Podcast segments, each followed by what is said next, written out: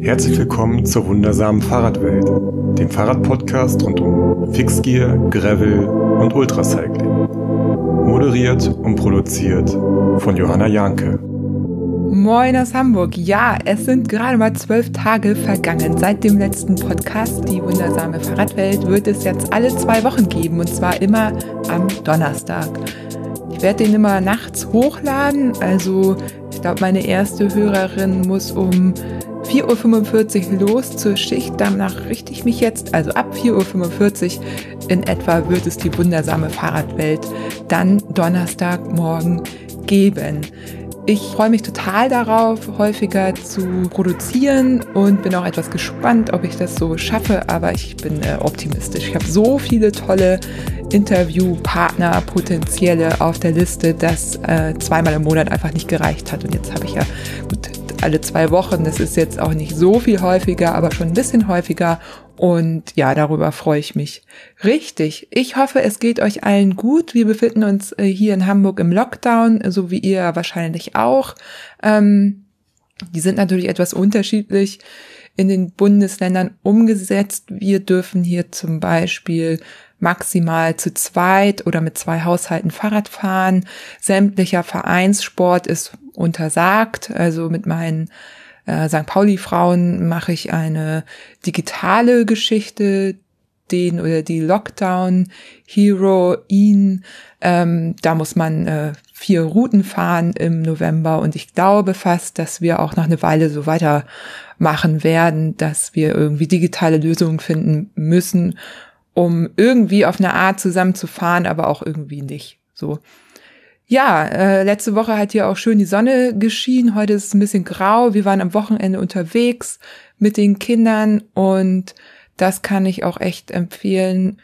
Man muss ja keine Riesentouren fahren. Ich habe mir da äh, Tipps aus meinem eigenen Podcast geholt, also äh, und Tipps, die ihr mir so geschickt habt, umgesetzt. Eine Snacktüte hatten wir dabei, haben häufiger mal angehalten, haben uns Sachen auf dem Weg angeguckt, eine schöne Brücke rausgesucht, schön für Abwechslung gesorgt und ja und sind dann einfach mal so 35 Kilometer gefahren mit einer Elfjährigen. Also ja, war richtig gut. Hat uns auch selber viel Spaß gemacht und Timo ist dann noch ein bisschen weitergefahren. Wir scouten ja gerade den Orbit. Das war so der Teil aus Hamburg raus. Da ist ja gar nicht so leicht, da schöne Wege zu finden. Aber ja, hat irgendwie sehr gut funktioniert. Was auch sehr gut funktioniert hat, ist die letzte Podcast-Episode mit Anna Ohrens, also im Sinne von Downloadzahlen, und äh, Feedback, das ich dazu bekommen habe, daran kann ich ja immer so ein bisschen ablesen, ob euch das Thema interessiert und ob ihr das weiter teilt, ob ihr denkt, dass das irgendwie auch eure Freunde, Freundinnen hören sollten. Und wenn ihr mir dann so Nachrichten schreibt, wie, dass ihr die Episode hört, egal jetzt welche, aber wenn ihr dann sagt, ihr habt die Episode gehört und habt irgendwie danach sofort Bock gehabt, aufs Rad zu steigen und rauszugehen und äh, irgendwie eine Runde zu drehen, dann ist das irgendwie fast das Größte, das ist nicht fast das Größte, das ist das Größte, was ich so als Podcasterin äh, an Feedback bekommen kann. Also damit könnt ihr sehr gerne weitermachen und ihr könnt auch sehr gerne weiterhin äh, ganz äh, tolle äh, Kommentare bei Apple Podcasts hinterlassen. Damit supportet ihr den Podcast auch, weil dadurch die Sichtbarkeit ein bisschen größer wird und ich freue mich natürlich sowieso. Und auch Wunschgäste und Wunschthemen könnt ihr da auf jeden Fall platzieren. Eine Person, die da nicht, aber äh, in privaten Nachrichten dann doch immer wieder platziert wurde, ist Fiona Kolbinger, dass sie doch nochmal in die wundersame Fahrradwelt kommen könnte. Und auch ich habe mich äh, lange schon darauf gefreut, sie wiederzusehen. Jetzt haben wir uns natürlich nur online getroffen. Eigentlich wollte sie mich in Hamburg besuchen, aber ja, so ist das, ne? Ähm, geht eben gerade nicht. Und äh, scheinbar können wir uns auch ganz gut online unterhalten, was ihr durchaus an der Länge dieses Podcastes vielleicht auch schon erkannt habt. Äh, die Episode ist fast drei Stunden lang.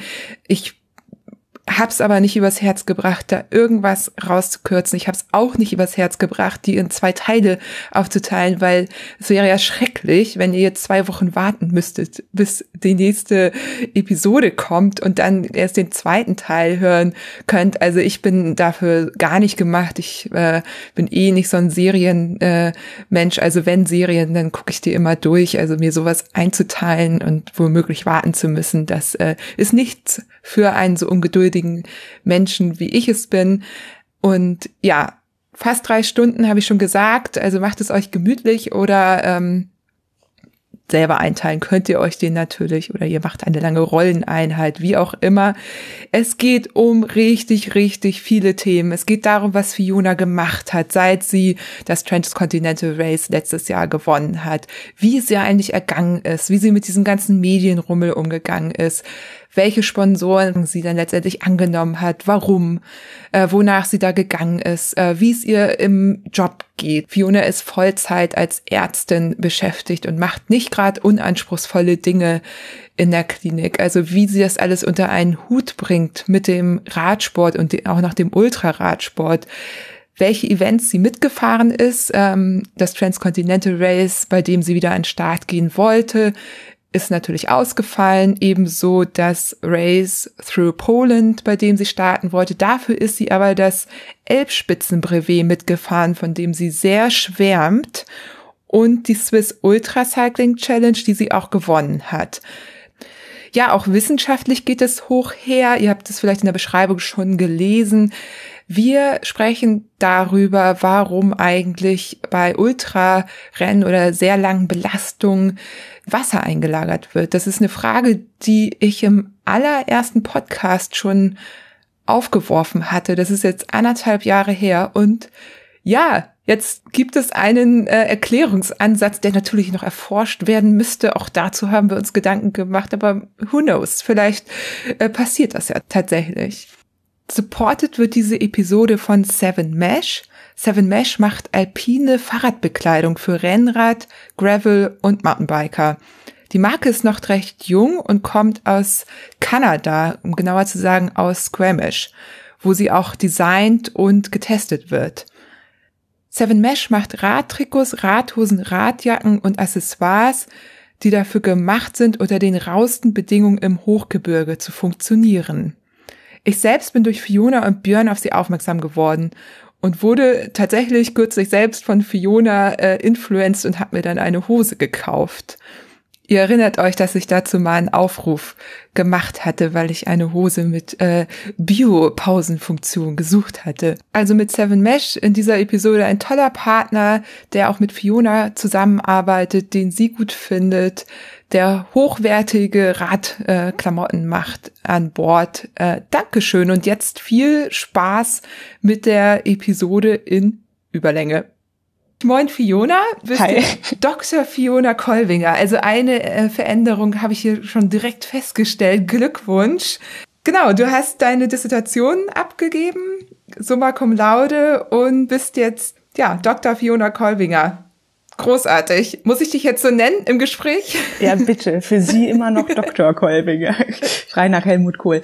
Ähm, nee, also tatsächlich hatte ich meine Doktorarbeit auch letztes Jahr, als wir uns unterhalten haben, schon abgegeben. Also ich habe die 2018 im Oktober eingereicht, glaube ich. Also lange auch vorm TCR. Die habe ich ähm, aus Houston eingereicht. Also da war ich gerade in den Staaten für ein Tertial meines praktischen Jahres, also des letzten Jahres im Medizinstudium und das habe ich quasi mit Freunden dann ausgetüftelt, wie ich von dort denen das Dokument schicke und die das für mich drucken in deutschem Format, weil die Amis ja nicht A4-Format nutzen, sondern so ein Letter-Format. Das heißt, ich konnte es auch nicht wirklich in Houston drucken und dann ein Paket nach Heidelberg schicken, wo ich es eingereicht habe. Und genau, aber ähm, die habe ich dann 2018 schon eingereicht und dann hat sich dieses ganze Begutachtungsverfahren äh, über ein Jahr gezogen und äh, Ende Dezember, kurz nach Weihnachten letzten Jahres, äh, habe ich dann die Note bekommen und äh, das war total cool, dass das dann abgeschlossen war. Aber genau, äh, offiziell bin ich also seit äh, Dezember 2019 äh, Doktor, aber du darfst mich gerne weiterhin bei meinem Vornamen nennen. Sehr gut. Ich wollte das nur kurz nach vorher erklären, bevor wir hier irgendwie in, in das Interview starten.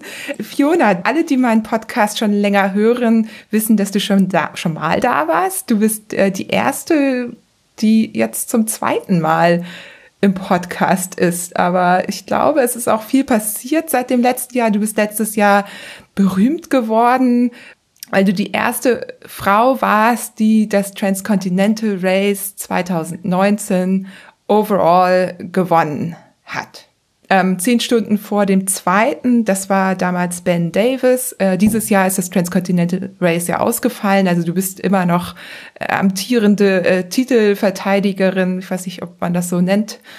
Transcontinental Race, ich denke mir das jetzt aus. Also es wäre sehr spannend gewesen, was dieses Jahr passiert wäre, aber das Rennen ist ja leider ausgefallen. Dafür gab es ein paar andere. Was mich so am meisten interessiert, was ist eigentlich seitdem passiert und wie geht es dir jetzt? Ja, also seit wir uns das letzte Mal unterhalten haben, hat sich natürlich total viel verändert. Also vielleicht ähm, für alle, die den letzten Podcast noch nicht gehört haben. Also ich glaube, wir haben uns Ende August an, ja Ende August 2019 getroffen und das TCR war am 6. August vorbei, wenn ich mich richtig erinnere. Das heißt, es war quasi drei Wochen nach dieser crazy TCR-Geschichte und ähm, das war also um das jetzt mal ganz kurz zu umreißen, es war halt einfach für mich äh, total überraschend, so wie für alle, dass ich da irgendwie als Erste ins Ziel gerollt bin. Ähm, und hat mein Leben ziemlich nachhaltig verändert in verschiedenen Richtungen. Also das fängt an, ähm, also äh, oder ich kann mal so anfangen. Vor dem TCR war meine Aussicht, wie mein Leben danach weitergeht. Ähm, ich fahre dieses Rennen, komme hoffentlich irgendwie ins Ziel, hoffentlich auch in einer anständigen Zeit und das wird mir total viel Spaß machen und vielleicht lerne ich ein paar coole Leute kennen. Dann fahre ich noch PWP und dann ist äh, erstmal der Radfahrsommer 2019 für mich vorbei und dann geht der Ernst des Lebens los. Also Anfang äh, September 2019 habe ich ähm, in der Chirurgie ähm, hier in Dresden an der Uniklinik ähm, als Assistenzärztin angefangen und ähm, da war meine Vorstellung, also ich kam frisch aus dem Studium schon, dass dann ich sehr, sehr viel weniger Zeit zum Fahrradfahren haben würde oder mich extrem viel besser würde organisieren müssen. Und ähm, de facto war das auch ein bisschen so. Also am Anfang, glaube ich, als Berufsanfänger, das ist, betrifft jetzt nicht nur Ärzte, aber man wird schon ein bisschen ins kalte Wasser geschmissen und äh, schwimmt sich dann da erstmal frei. Das hat auch gut geklappt soweit und ich kannte die Klinik auch schon. Also ich hatte in Dresden auch ein PJ-Tertial gemacht und ähm, kannte die Klinik dadurch gut und wusste, in was für ein Umfeld ich mich begebe und dass ich ähm, mich da sehr wohlfühlen würde, sehr wahrscheinlich. Und so war das dann auch. Ähm, Genau, und ähm, ja, so vergingen dann irgendwie die ersten Monate, aber durch diesen Sieg beim TCR war das eben dann auch alles ein bisschen anders. Also dadurch ist äh, sowohl mir als auch meinem Umfeld, glaube ich, sehr schnell, sehr klar bewusst geworden, ähm, dass ich da irgendwie ein bisschen mehr als nur ein ganz normales Hobby habe. Also es ist jetzt was, was bei mir auch mit großer Leidenschaft verbunden ist.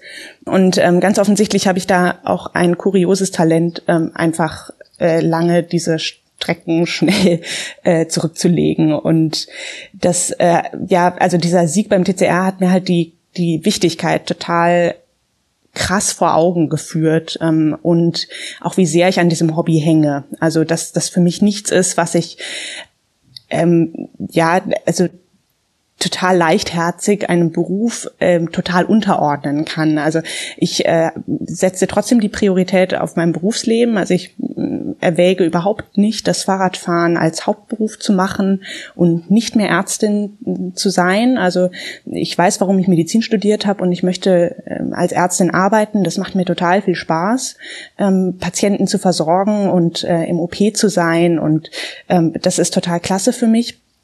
Ähm, aber Fahrradfahren ist für mich auch wichtig. Und ähm, wofür ich total dankbar bin, ist, dass das an meiner Klinik genau so aufgenommen wurde. Also ähm, die erste Frühbesprechung äh, in meiner Klinik äh, Anfang September 2019 lief so ab, dass ähm, der Chef sagte, ja, wir haben neue Mitarbeiter hier, Fiona, wir kennen sie schon aus dem PJ. Ja, Fiona, was war das nochmal für ein Rennen, was Sie da gewonnen haben? Und dann durfte ich erstmal quasi vor versammelter Mannschaft erzählen, ähm, dass ich 4000 Kilometer durch Europa gefahren bin und das gar nicht mal so langsam. Und ähm, so, also so ging das weiter. Also im Prinzip habe ich einfach total viele Fans an der Klinik und äh, das wird von vielen Seiten sehr stark unterstützt und das freut mich natürlich total. Also das ist so die, die große Veränderung. Also ich bin im Prinzip Vollzeit berufstätig. Ich bin nicht mehr Studentin vor dem TCR. Das hatten wir auch, glaube ich, in dem Podcast ähm, besprochen. Hatte ich einige Monate zur Vorbereitung, wo ich, also es war quasi die Zeit zwischen Studienabschluss, das war im Mai 2019 und dann eben Berufsbeginn. Also da hatte ich ein paar Monate Monate, in denen ich sehr viel Fahrrad gefahren bin und äh, wenig anderes gemacht habe. Ähm, ich habe noch meine Doktorarbeit verteidigt, aber es war ansonsten eine relativ entspannte Zeit, in der ich einfach viel Fahrrad fahren konnte. Und ähm, jetzt bin ich eben Vollzeit berufstätig. Ich wollte gerade sagen, weil das ist ja schon ein Unterschied. Ne? Und wie äh, verbindest du dann die langen Touren und das Training jetzt mit deiner Vollzeitbeschäftigung? Die ja auch nicht irgendeine mhm. ist, sondern auch eine, wo es durchaus sein kann, dass es dann einfach länger wird und du nicht pünktlich Feierabend machen kannst? Ja, also ähm, ich bin halt jetzt wesentlich mehr an Wochenenden gekoppelt sozusagen. Also ähm, ich habe das Glück, dass ich relativ viele Wochenenden frei habe auch. Also wir sind äh, gut besetzt in meiner Dienstgruppe sozusagen. Also ähm, ich muss nicht viele Nachtdienste machen. Das sind quasi so circa zwei Nachtdienste im Monat bei uns in meiner Dienstgruppe. Das geht also total gut. Und ich mache auch sehr gerne die Nachtdienste. Ähm, und genau, also dadurch bin ich eben für diese ganz langen Touren auf ja, Urlaubstage, 30 im Jahr, äh, und Wochenenden und Feiertage halt beschränkt. Aber das geht auch. Also ich meine, es ist ja jetzt auch nicht so, dass man, wenn man, ich sag mal, nicht arbeitet oder 100 Prozent Zeit hat zum Fahrradfahren oder für sein Hobby, dass man dann auch wirklich jeden Tag 300 Kilometer Fahrrad fährt. Also das hält man ja dann auch nicht durch. Deswegen also ich muss mich natürlich ein bisschen mehr organisieren und muss etwas mehr im Voraus planen, ähm, wie ich, also wann ich welche langen Touren machen möchte, mit wem ich ähm, was mache. Also ich ähm, ja fahre auch manchmal mit mit Leuten zusammen lange Touren. Ich fahre die nicht nur äh, immer alleine. Und in Dresden gibt's da zum Teil auch organisierte Sachen oder ich mache das eben mit Freunden individuell. Ähm, und dann vereinbare ich das halt zum Teil auch Wochen im Voraus und dann ist der Termin einfach geblockt bei mir im Kalender für eine lange Tour. Alles klar. Und ich habe ein Bild von einer Leistungsdiagnostik gesehen. Und als wir das letzte Mal gesprochen haben, da hattest du erzählt, dass du noch nicht mal einen Powermeter benutzt. Äh, ist das jetzt anders? Und was hast du mit den Ergebnissen der Leistungsdiagnostik gemacht? Also äh, ich habe immer noch keinen Powermeter. Das war eigentlich, also da ist eine, eine kleine besondere Geschichte dahinter.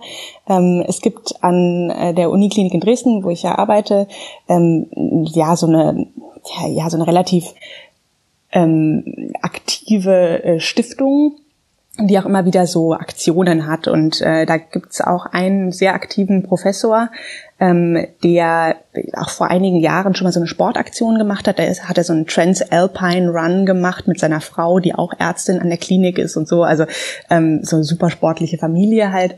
Und äh, der hatte mich direkt nach dem TCR, also als ich gerade frisch an der Klinik war, sozusagen angeschrieben, meinte so, ah, Frau Kolbinger, toll, dass Sie an der Klinik sind. Ähm, hätten Sie Lust, nächstes Jahr bei der Charity-Aktion mitzumachen, was auch immer?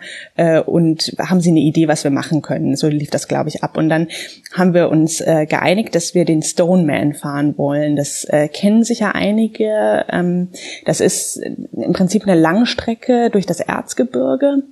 Und das sind so ungefähr 300 Kilometer, ich glaube ein bisschen mehr als 300 Kilometer mit etwas über 5000 Höhenmetern. Also schon ganz schön knackig. Ähm, das kann man in einem Tag fahren, dann ist es der Stoneman Gold, in zwei Tagen Silber oder in drei Tagen Bronze. Und wer will, kann sich dann auch irgendwie so eine, so eine Trophäe mit drei goldenen Steinchen oder so ähm, äh, ins Regal stellen. Und ähm, genau, da hatten wir dann am Ende ein Team von ähm, vier Leuten, drei Ärzte und ein Ingenieur von der TU Dresden. Und ähm, da sind wir am 15. August äh, diesen Stoneman Gold gefahren als Tagesetappe und ähm, das war total cool. Und da wurde natürlich so ein bisschen die Spendentrommel auch gerührt und dafür haben wir dann eben, ähm, ja, ich sag mal, äh, mit äh, medialer Begleitung eine Leistungsdiagnostik gemacht und das war halt äh, in der Sportmedizin der Uniklinik bei uns und äh, das war tatsächlich meine erste richtige Leistungsdiagnostik, die ich je gemacht habe. Ähm, und das war äh, cool. Ich habe aber jetzt gerade noch nicht meine FTP für dich, aber ich glaube, äh, genau, also FTP haben die nicht bestimmt, äh, die haben aber aerob, anaerobe Schwelle bestimmt und wenn ich mich jetzt nicht total täusche, war ich dabei 265 Watt oder so. Also es hängt natürlich auch immer so ein bisschen von dem ähm, von dem Protokoll ab, das man da fährt. Also ich glaube, wir sind immer drei Minuten, boah, lass mich jetzt nicht lügen, also drei Minuten lang ein Intervall gefahren, 30 Watt Steigerung jeweils und ich habe bei 90 Watt angefangen und bin bis 330 Watt gekommen. Also bei 330 habe ich abgebrochen dann und äh, jedes Intervall wurde quasi für drei Minuten gefahren. Ja, ja genau, so. das ist also, dann so ein Stufentest. genau, das war so ein Stufentest. Ne? Genau. Den, den macht man dann meistens genau. so zum Einstieg. Man kann dann auch noch genauer hinschauen, wenn man genauer Bescheid wissen will in bestimmten äh, Bereichen, aber das ist so bei Langstrecke jetzt gar nicht so wichtig. Ja, genau, aber nach wie vor, also nach wie vor kenne ich mich da nicht so besonders gut mit aus, beziehungsweise, also ich habe dann natürlich ein ganz bisschen nachgelesen, als wir diese Leistungsdiagnostik gemacht haben und ich habe, also im Prinzip ähm, liege ich da von Watt pro Kilo Körpergewicht ziemlich gut. Ähm, ich Genau, ja, also es ist jetzt, glaube ich, keine, kein Ergebnis, mit dem ich mich irgendwie verstecken muss. Aber ähm, im Prinzip, also es ist ja, also diese, diese Langstreckensache, ich, also, oder zumindest mein Verständnis dieser Langstreckensache ist halt, dass man am Ende jetzt nicht so viel auf so eine FTP geben kann, weil man das natürlich auch immer noch auf eine ganz lange Strecke durchziehen können muss. Und ähm, sowas kann man dann, glaube ich, gar nicht so richtig abbilden mit so einem Stufentest, würde ich jetzt mal schätzen. Klar, jemand, der von Grund auf eine höhere Leistungs, ähm, Leistungsfähigkeit hat, wird auch prinzipiell oder tendenziell eher besser sein als jemand, der äh, da schwächer ist. Aber ähm, auf so ganz langen Strecken kann sich da dann ja doch nochmal irgendwie durch andere Faktoren, was weiß ich, die Magenrobustheit oder ähm, äh, ja, Müdigkeit oder sowas, ähm, was ändern. Ja. ja, also ich glaube, fürs Transcontinental Race ist einfach eine, eine bestimmte Grundlagenausdauer ziemlich gut. Also du brauchst jetzt keine Sprinterin werden, ähm, mhm. um, um das erfolgreich zu fahren. Ähm, aber es, das Transcontinental Race hat auch viele Höhenmeter und da ähm, sollte man schon auch in den Bergen gut gut hoch und runter kommen. So, und das wiederum ist dann nicht immer nur im Grundlagenbereich. Und ich könnte mir vorstellen, wir hatten ja damals auch darüber gesprochen, dass deine Konkurrenten alle wesentlich schwerer waren als du und dass du deswegen tatsächlich auch einen Vorteil hattest in den Bergen. Auf der anderen Seite sagt man, und das wissen wir natürlich auch, äh, dass wir als Frauen natürlich auch ein bisschen äh, tendenziell mehr Körperfett und weniger genau, Muskel ja. haben. Ja. Dann wiederum gleicht es sich dann hebt oder hebt es sich wieder wieder auf. Ne? Also mehr mehr Watt pro Kilo Körpergewicht treten ja tendenziell die Jungs. Also ich würde jetzt sagen, quasi von der von der Körperkonstitution hat ein kleiner leichter Mann am Berg auch sehr sehr gute Chancen. Also ähm, und zum Beispiel der Ben, der ja auch in den Bergen echt nicht langsam unterwegs war, der ist halt auch klein und leicht. Also ähm, Ben genau. Davis, meinst ben du? Ben Davis, genau. Der zweite, ja, genau, genau, der Zweitplatzierte vom TCR ja. letztes Jahr. Aber andererseits, wenn man sich zum Beispiel ähm, Christoph Allegard anguckt, der das TCR ähm, Nummer eins, zwei und vier gewonnen hat, das ist ähm, ein Belgier, der ist bestimmt 1,80 Meter groß und also sch schon schlank, aber jetzt auch nicht total äh, spindeldürr. Also es, äh, ich glaube, beim TCR geht es eben auch ganz, ganz viel um diese mentale Komponente. Ähm, und ja, aber du hast recht. Ich glaube, letztes Jahr haben wir das besprochen, auch im Kontext, ähm, äh, Sitzprobleme, weil da ja auch mehrere Leute ausgestiegen sind wegen ähm, Sitzproblemen in der Hitze und so weiter. Ich glaube, da war unsere Theorie auch so ein bisschen, dass vielleicht schwerere Männer einfach mehr Reibung erzeugen auf dem Sattel und auch vielleicht ein bisschen mehr schwitzen, mehr Haare haben ähm, an den relevanten Stellen und dadurch halt vielleicht mehr Probleme mit irgendwie infizierten ähm, Haarwurzeln oder so haben. Aber genau. Ja, ganz, also genau also wenn man diesen Teilaspekt, äh, sage ich mal, Fitness rausnimmt, da, ich glaube, da kann man dann so ganz gut vergleichen. Mhm. Aber du hast recht, also um ein Transcontinental Race zu gewinnen, reicht es halt nicht. Du brauchst eine gewisse, würde ich sagen, Grundfitness, um auch in dem Tempo zu fahren, wie du es gefahren bist. Ich meine, das hatte ja jemand ausgerechnet damals, du hattest einen 24er Schnitt auf 4000 Kilometern. Das muss man ja auch erstmal fahren können. So, letztendlich ähm, spielen aber eben noch eine ganze Menge andere Dinge eine Rolle. Mhm. Und äh, wo wir dabei schon sind, ich weiß, du bist mal darauf an, du, du wirst ja immer wieder darauf angesprochen, auch ähm, ob wie du jetzt äh, denkst, äh, haben Frauen jetzt, wann gleicht es sich aus, ne? Wann, mhm. wann sind die Chancen gleich? Wann, wann hebt sich der Männer-Frauen-Unterschied, den es ja gibt, wann hebt er sich auf? Und du hast einmal geantwortet, maybe it's just a numbers game. Also jetzt bezogen auf das Transcontinental Race, weil wenn wir uns anschauen, wie viele Frauen sind gestartet, 40. Ja, genau.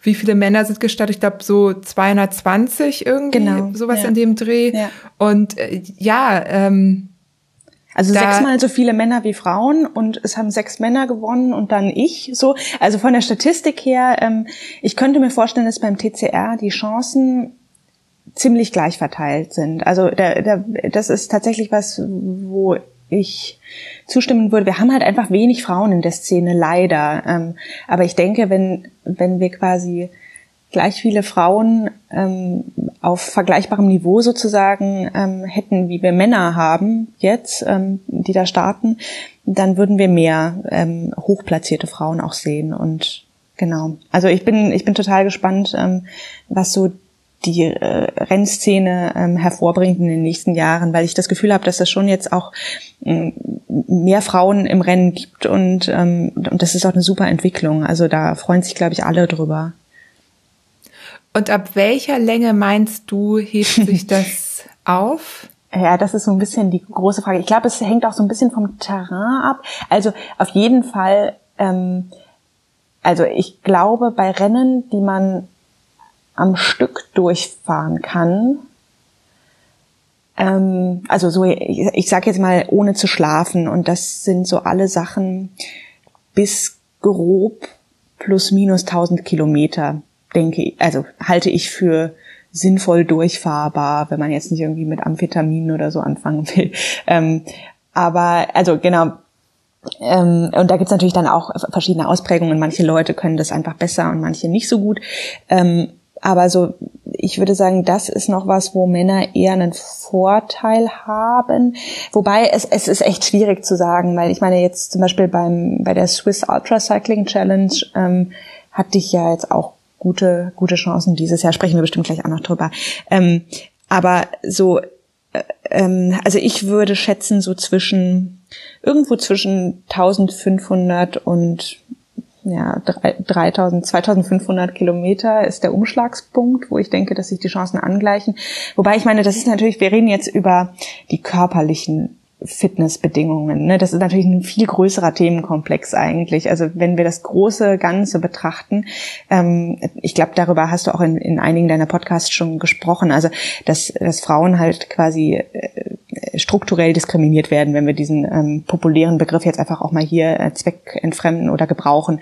Ähm, einfach dadurch, dass zum Beispiel Frauen mehr, also statistisch, statistisch gesehen mehr Kinderbetreuungsleistungen ähm, äh, übernehmen zum Beispiel oder dass Frauen von ähm, ja ich sag mal von frühester Kindheit an tendenziell statistisch gesehen weniger ähm, Vorbilder haben im Sport oder dass Frauen vielleicht auch weniger zu Sport motiviert werden. Also Frauen sollen vielleicht eher malen können oder ähm, ja, also das ist natürlich eine große Erziehungskomponente und sehr individuell, auch ähm, wie Ne? Jeder wird anders erzogen und ähm, aber ich denke, das hängt auch alles damit zusammen, was sozusagen an Mädchen herangetragen wird. Und das sind alles so strukturelle Faktoren, die peu à peu dazu führen, glaube ich, dass wir im Profisport weibliche ähm, Sport, also Sportlerinnen quasi ähm, schlechter bezahlen, ähm, dass wir einfach zahlenmäßig viel weniger Profisportlerinnen haben als Profisportler und dass weniger ähm, Medienübertragung läuft zum Beispiel. Also dass einfach ähm, zum Beispiel Spiele von Frauenfußball ähm, oder überhaupt Frauennationalmannschaften ähm, viel schlechter, viel weniger präsent übertragen werden als ähm, von Männern tendenziell. Ne? Also da gibt es natürlich jetzt auch Bestrebungen in einigen Ländern, ähm, das zu ändern. Also ich weiß, in, in Irland läuft da gerade so eine Kampagne, ähm, die auch sehr, sehr erfolgreich ist, aber ähm, Genau, also äh, ich glaube, das ist so ein, so ein großes Fass, das wir da jetzt aufmachen. Und diese körperliche Komponente, über die wir gesprochen haben, ich denke, die ist irgendwo so da, wo es anfängt, dass man eine Nacht schläft in der Regel. Also wäre jetzt so mein, mein Tipp. Ähm, aber ich kann das nicht genau festmachen. Ich habe äh, auch so ein bisschen den Eindruck, dass es von Rennen zu Rennen abhängt, je nach Terrain und ähm, ja, aber ähm, prinzipiell glaube ich, auf der Langstrecke gleicht sich das irgendwann körperlich an und ähm, ich glaube, beim TCR haben Frauen tatsächlich keinen so großen körperlichen Nachteil gegenüber Männern. Und äh, überhaupt würde ich äh, jede Frau motivieren, sich auch mit Männern zu messen. Äh, in, in, in jeder Hinsicht im Leben. Also ähm, nicht, nicht, dass man das jetzt irgendwie muss oder auch irgendwie Männer äh, so immer die die, äh, die Messlatte sein sollen, aber ähm, das betrifft jetzt alle Bereiche des Lebens. Ähm, ich, äh, ich versuche immer für mich auch diesen Unterschied zwischen Männern und Frauen so wenig wie möglich, so viel wie nötig zu machen. Ähm, genau, aber bei vielen Bereichen, ähm, denke ich, kann man das auch schon ganz gut zusammenführen und ähm, auch versuchen, keine Unterschiede dadurch zu schaffen, dass man das getrennt betrachtet. Also ich sage jetzt zum Beispiel beruflich gesehen, ähm, da ähm, ja, also hilft es mir immer, wenn ich einfach das äh, mir jetzt nicht überlege, oh, ich vergleiche mich jetzt nur mit Kolleginnen oder irgendwie ähm, ich gucke nur, was meine Kommilitoninnen gemacht haben, sondern ich mache das jetzt mit allen so. Ich gucke auch, was die Männer machen. So, also das ist natürlich jetzt irgendwie selbstverständlich und ein No-Brainer, das sozusagen, aber ähm, das will ich einfach nur noch mal betonen, dass ich, weil ich mir auch denke, dass diese Unterscheidung überflüssig ist. Da bin ich total bei dir. Jetzt ist aber ja die große Frage, also ich glaube auch, dass es genau so beim Transcontinental sich aufwiegt, äh, sozusagen. Mhm. Ähm, jetzt starten da aber trotzdem nur 40 Frauen. Und auch dieses Jahr waren ich ja weiß, auch ja, nur 40 weiß. Frauen angemeldet und ich war ich war so enttäuscht. enttäuscht. Ich, ja, ja, ja, ja, ich auch. Ey, also ich stimme dir total zu. Ähm, ich hätte jetzt auch gedacht, dass da irgendwie mehr Leute denken, ah ja, die hat's hingekriegt, komm, ich gebe mir jetzt auch mal einen Ruck und melde mich mal an. Ja, ich war enttäuscht und ich weiß auch nicht, was man da so richtig ähm, besser machen kann. Es gibt einige Kampagnen, die man unterstützen kann. Also ähm, zum Beispiel äh, The Adventure Syndicate ähm, machen ganz coole Sachen. Ich glaube, das ist vielleicht auch einfach eine Sache, wo es noch ein bisschen Zeit braucht. Also ähm, ich glaube, das kommt jetzt gerade in unserer Sportlergeneration sozusagen in den Köpfen an, dass, ähm, dass, dass es cool ist bei diesen Langstrecken oder dass ein cooler Faktor von diesen Langstrecken ist, dass sich Frauen mit Männern messen können, dass man da wirklich ähm, nicht zwei Kategorien eigentlich braucht, sondern dass es einen Wettbewerb geben kann. Und zum Beispiel beim, beim Schwimmen oder so ist das ja ausgeschlossen. Also 200 Meter Schmetterling, da kann man die Zeiten der Frauen mit denen der Männer nicht wirklich vergleichen. Und man würde jetzt nicht anfangen, die in einem Pool starten zu lassen, sozusagen. Ähm, und das wäre auch, denke ich, verkehrt, weil da einfach körperliche Unterschiede viel zu entscheidend sind und man das da nicht vergleichen kann. Aber ähm, äh, das ist eben was, was ich an dieser, an dieser, an diesem Sport so toll finde, den wir ausüben. Ähm, dass man da diesen Unterschied eben vielleicht nicht so stark braucht bei einigen Veranstaltungen. Ist das auch äh, ein Grund dafür, dass du dir genau die Distanzen äh, wählst? Ja, vielleicht. Also beziehungsweise ich, ähm, also ich mag einfach gemischte Gruppen in jederlei Hinsicht. Ich ähm, mag es auch in, in geschlechtsgemischten Teams zu arbeiten und ähm, genau, also das finde ich macht eine Stimmung immer viel besser. Und ich habe gemerkt, dass also ich meine, ich habe mit dem Radsport angefangen und bin erstmal ganz, ganz viel alleine gefahren. Also bis ich das erste Mal mit einer Gruppe gefahren bin, da ähm, hatte ich schon mein zweites Rennrad sozusagen. Und ähm, Genau, ich habe also selbst für mich, also ich hatte schon wesentlich davor die Langstrecken für mich entdeckt. Also es macht mir, glaube ich, einfach am meisten Spaß. Das ist so der eine Punkt. Ich genieße halt dieses äh, Weitkommen an einem Tag, also dass sich innerhalb eines Tages irgendwie die Landschaft so verändert und abends steht man auf einmal ähm, ja ganz woanders auf einem Berg oder so und man ist in der in der Ebene losgefahren oder so. Ähm, das finde ich total super. Oder man kann über Grenzen fahren mit dem Fahrrad. Das ja ähm, ist für mich immer was total Cooles an so einer langen Fahrradtour. Ähm, aber ich habe irgendwie auch festgestellt, dass ähm, ja, dass diese, ich sag mal so, so Sprintdistanzen, also jetzt alles, was irgendwie so bis 50 Kilometer ist, also da, ähm, ja, da kommt es einfach viel mehr auf diesen ähm, Testosteronkick an oder also da, da haben Männer halt einfach einen körperlichen Vorteil gegenüber Frauen ähm, und da kann man halt auch ganz schön ähm, ja zu Klump gefahren werden, wenn man in reinen Männergruppen unterwegs ist als einzige Frau auf so ganz kurzen Distanzen. Da ging bei so langen Sachen, wo es dann auch vielleicht so mal Ernährungstiefs gibt, weil jemand nicht genug nachführt oder so und also wo es mehr auf andere Faktoren als nur das rein körperliche ankommt, äh, das kann man halt gut zusammen ausüben und ich meine, äh, Radreisen kann man auch super äh, mit einer Gruppe machen oder irgendwie mit einem mit einem Partner oder so. Also das ist total, total klasse. Und das ist was, was natürlich noch ein Bonus ist. Aber ich glaube, der Grund, warum ich mir das so ausgesucht habe oder warum ich das so mag, ist einfach, dass ich diese Distanzen liebe und ähm, dass es mich total fasziniert, wie weit man kommen kann aus körperlicher Kraft. Und ähm, ich finde halt, also ja, das ist alles so, so, so dieser ganze Prozess des Fahrradfahrens, ähm, Wind im Gesicht und in der Natur sein, die Elemente spüren und auch mal klitschnass werden und dann wieder trocknen und so. Also man ist halt einfach ähm, auf sich gestellt, kann die Probleme selbst lösen und oder hoffentlich kann man die Probleme selbst lösen, idealerweise kann man sie selbst lösen ähm, und aber vor allem halt diese Distanz überwinden. Das ist für mich, glaube ich, so das Leit, Leitmotiv beim ähm, ja, äh, modernen Ultracycling. Ja. Wie, wie man dann einfach mal irgendwie, ja, auch Offroad zum Beispiel einfach mal 220 Kilometer bei so einem mhm. Orbit fahren kann und ja, ähm, da geht's zwar nur im Kreis, aber ja, das ist. Ja, aber trotzdem, das ist ja, genau. Ja. Und das war auch, glaube ich, dieses Jahr eine total coole Sache, diese, diese Orbit-Serie. Also ich bin selbst keinen gefahren, aber ähm, ich habe das so ein bisschen am Rande, am Rande verfolgt. Das ist also einfach, weil ich, glaube ich, nicht so ähm, ja, ich fahre einfach nicht so viel Offroad. Also ich habe ehrlich gesagt ein bisschen ähm, Respekt davor, vor diesen Abfahrten. Und das waren ja schon auch ganz schön ähm, äh, anspruchsvolle Touren, so nach allem, was ich gesehen habe. Ne? Ähm, ja, aber fand ich, fand ich eine super Sache auf jeden Fall.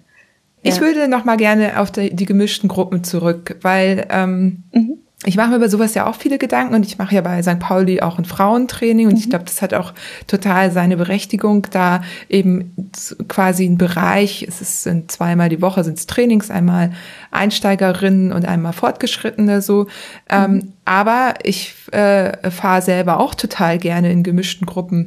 Nun sehe ich aber, wenn ich mal ein Bild von dir sehe, es gibt ja nicht so viele, aber wenn, wenn man mal was mitkriegt von dir, dann bist es eigentlich du und die Männer. Also ich habe da jetzt noch keine andere Frau wahrgenommen oder ist die einfach nicht mit auf dem Bild? Ähm, du meinst jetzt bei so Dresdner Touren oder oder sowas in der Art? Also jetzt, ich sag mal so, ich meine, ich kann ja mal beschreiben, was für mit was für Gruppen ich so unterwegs bin, wenn ich in Dresden lange Strecken fahre. Also zum einen habe ich halt ähm, ein paar Freunde, mit denen ich äh, halt quasi privat äh, ja Touren mache und das sind aber tatsächlich leider also in den Freundeskreisen, in denen ich mich da bewege, das sind halt tatsächlich nur Männer. Also das liegt einfach daran, dass die Gruppen doch männerdominiert sind, leider. Und also ich habe in Dresden, ich, ich bin ja quasi frisch nach Dresden gezogen nach dem Studium und habe dann in erster Linie auch übers Rennradfahren Leute kennengelernt und leider sind die Gruppen in Dresden auf diesem Niveau auch sehr männerdominiert. Ähm, es gibt aber in Dresden auch, ich sag mal jetzt ähm, Gruppen, wo nicht nur geballert wird sozusagen. Also Dresden hat eine total tolle Rennradszene, ähm, in der man jeden Tag eigentlich, also wenn jetzt nicht gerade Corona ist und alles ausfällt, aber ähm, im Prinzip ähm, wo man jeden Tag im Sommer mit einer anderen Gruppe 70 Kilometer oder so fahren kann. Und da sind auch einige Frauen dabei bei diesen Gruppen, das weiß ich. Also das ist dann nicht nur so, dass da irgendwie eine Frau ist, sondern da gibt's bestimmt äh, 10, 15 Frauen in Dresden, die bei solchen Gruppen sehr regelmäßig dabei sind. Und äh, das finde ich schon ganz gut eigentlich. Ähm, klar, es gibt dann immer dreimal so viele Männer, aber das ist dann auch nicht so, dass da irgendwie nicht gewartet wird oder da irgendwie beim Tempo total geballert wird und jemand abgehängt wird. Also das, das geht, glaube ich. Ähm, jetzt ist es aber so, dass diese Gruppenfahrten eben zum einen häufig stattfinden, während ich noch arbeite. Also ich, es ist halt einfach jetzt nicht so möglich, dass ich um 16 Uhr irgendwie anfange, auf, ja, eine, Radtour zu machen oder so. Und deswegen bin ich da nicht so oft dabei gewesen. Und zum anderen, ähm, ja, war mir das auch zum Teil ein bisschen, also manche dieser Gruppen waren halt äh, zum Teil auch ein bisschen unorganisiert, dann irgendwie in einer Dreier- oder Vierer- oder Viereinhalber Reihe und in irgendwelchen Abfahrten mit Gegenverkehr habe ich da einfach Schiss gekriegt, dass dann doch irgendwann mal was passiert. Gott sei Dank ist bis jetzt da meines Wissens noch nie was Ernsthaftes passiert, aber ich hatte da irgendwann ein bisschen zu viel Angst und bin dann da nicht mehr so viel hingegangen. Ähm, aber was eine total tolle Gruppe ist in Dresden, die nennen sich äh, Elbspitze, davon haben sicher auch einige schon was gehört. Das äh, dreht sich alles um so ein Event, ähm, das ich auch dieses Jahr mitgefahren bin, die Elbspitze nämlich. Ähm, das ist sozusagen eine Non-Stop-Tour von Dresden zu einem Alpenpass normalerweise, dieses Jahr Corona-bedingt zum Fichtelberg, also als Sachsen-Edition quasi. Und ähm, dies, das Konzept dieser Touren ganz grob umrissen ist sozusagen äh, zwischen 650 und 750 Kilometer über 10.000 Höhenmeter drin, also schon auch wirklich jeder Berg mitgenommen, der auf dem Weg liegt und äh, jeder Berg wird geknallt. Man fährt das Ganze aber grundsätzlich in einer Gruppe, also geschlossener Verband, so 30 bis 40 Leute finden sich da jedes Jahr, die diese Veranstaltung mitmachen. Das Ganze ist begleitet, also man hat so drei oder vier Support-Autos mit einem Betreuerteam und dann gibt's Pausen sozusagen alle 100 bis 120 Kilometer. Also es ist im Großen und Ganzen eine Gruppenfahrt. In der Ebene wird aber da schon sehr, sehr schnell gefahren und für dieses Event ähm, gibt's Vorbereitungstouren. Da finden jedes Jahr dann fünf Touren statt am Wochenende und die sind ähm, zum einen landschaftlich sehr, sehr schön. Also um Dresden kann man sowieso fantastisch Fahrrad fahren. Und das geht dann auch immer ähm, nach Tschechien rein oder nach Polen auch mal. Und ähm, diese Touren sind anspruchsvoll, also das geht dann auch mal über 300 Kilometer und 5000 Höhenmeter oder so, sehr, sehr bergig. Ähm, und da dünnt es sich dann tatsächlich mit Frauen aus. Also in Dresden gibt's ähm, noch äh, Annette Jalowi, das ist eine ehemalige Profi-Triathletin, ähm, die auch die Elbspitze schon gefinisht hat, also ähm, zweimal sogar. Und ähm, das ist, die ist auch sehr, sehr stark. Also es gibt, es gibt wenige Frauen, die eben auf diesem Niveau fahren, leider. Ähm, und ich weiß halt nicht, wo, woran das genau liegt. Also das hat wieder wahrscheinlich ganz viele verschiedene Gründe. Zum einen diese strukturellen Geschichten, zum anderen, ähm, dass man, glaube ich, in der Regel auf diese langen Strecken oft erst in einem etwas höheren Alter kommt. Also ich meine jetzt über 30 oder so. Und da das ähm, koinzidiert halt dann auch oft mit, ähm, äh, mit der Fortpflanzung. Und da sind ja Frauen bekanntlich ein bisschen mehr von betroffen als Männer ähm, körperlich und dann natürlich auch längerfristiger durch Stillzeit und so weiter. Also ich äh, also unterm Strich, was ich sagen will, ist, ich glaube, es spielen ganz viele Faktoren da rein, dass Frauen weniger auf der langen Strecke landen und deswegen auch leider weniger in diesen Gruppen und deswegen siehst du auch wenige Frauen auf diesen Fotos, leider. Nun ist das ja ein ganz konkretes Event und es gibt ja andere Events, die vielleicht ein bisschen anders äh, organisiert sind, aber wo es durchaus äh, 50 Prozent Frauen gegeben hätte. Ich spiele da auf das Maurice Brocco mhm. 400 mhm. an und ähm, ich kann mir nicht vorstellen, dass es nicht äh, Wege und Möglichkeiten gäbe, auch äh, Frauen anzusprechen. Du hast jetzt gesagt, es wird in einer Gruppe gefahren. Das bedeutet natürlich, man muss ein bestimmtes Tempo Richtig, genau, fahren können. Ja. Und das schließt natürlich, ähm, wenn wir jetzt wieder bei dem äh, Watt pro Kilogramm sind, mhm, weil das ist eine mhm. kürzere Strecke, ähm, wo es eben relevanter ist. Und ja. wenn du dann eine Gruppe danach ausrichtest, wie schnell die Männer, also die Stärkeren in dem Moment ja fahren, dann schließt du ja automatisch die Frauen aus. Also da muss man ja gar nicht groß äh, jetzt rätseln, woran das liegt. Mhm. Ähm, genau, also bei diesem Event Gruppe, genau, also bei diesem ja ja genau, also bei diesem Event ist es zweifelsohne so. Also die Elbspitze ist hochselektiv, äh, auch was die Männer angeht. Also da fallen auch viele Männer raus jedes Jahr und das, äh, ich, also ich, so wie ich das verstehe, ist auch die Idee hinter dem Event so ein bisschen, dass nicht jeder ins Ziel kommt. Also es soll schon sehr anspruchsvoll sein. Ziel ist, die Leute an ihre persönlichen Grenzen zu bringen. Und das schafft die Elbspitze auch. Also das ist, äh, das ist ein ähm, sehr außergewöhnliches Event, weil es auch sehr familiär organisiert ist. Aber du hast total recht. Durch dieses hohe Tempo in der Ebene oder zwischen den Pausen sozusagen und dass das im Verband gefahren werden soll und dass auch Leute quasi dann, ja, ich sag mal, also es gibt da so Cut-off-Zeiten an den Bergwertungen. Also die, diese Berge werden, wie gesagt, ähm, alle mehr oder weniger geknallt und ähm, da gibt's auch eine Cut-off-Zeit sozusagen. Also äh, das misst sich dann quasi an der Zeit des ersten am Berg, also der erste, der halt oben ist, plus eine gewisse Prozentzahl seiner Zeit, je nach Länge des Berges. Also das ist alles hoch mathematisch ausgeklügelt. Ähm, und genau, also das diskriminiert natürlich äh, Frauen gewissermaßen einfach, weil wir genetisch gesehen weniger Watt pro Kilogramm hinkriegen. Ähm, ja, das stimmt, das hat dieses Event an sich. Äh, trotzdem sind die Leute, die das Event erfunden haben und da mitfahren, ähm, keine Frauenfeinde. So, das will ich einmal gesagt Nö, sie, haben. Sie, und das Event ist total möglich, klasse. Genau. Mitfahren. Richtig. Ja, genau. Also das, das, ich denke, dass die Elbspitze tatsächlich als also als ein eigenständiges Event, so wie es jetzt ist, nie mehr als zehn Prozent weibliche Teilnehmer haben wird. So, ja.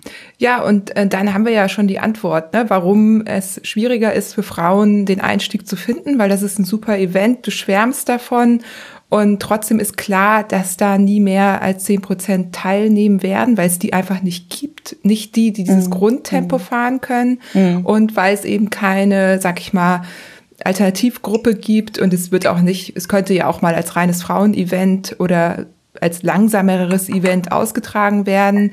Aber da, das ist dann eben das, was so viel mehr Aufwand bedeutet, dass es eben nicht schaffbar ist und somit haben wir ein Event, was super ist und was äh, aber eben so na, ähm, eben aussiebt und eben Männer und Frauen dann eben noch stärker aussiebt.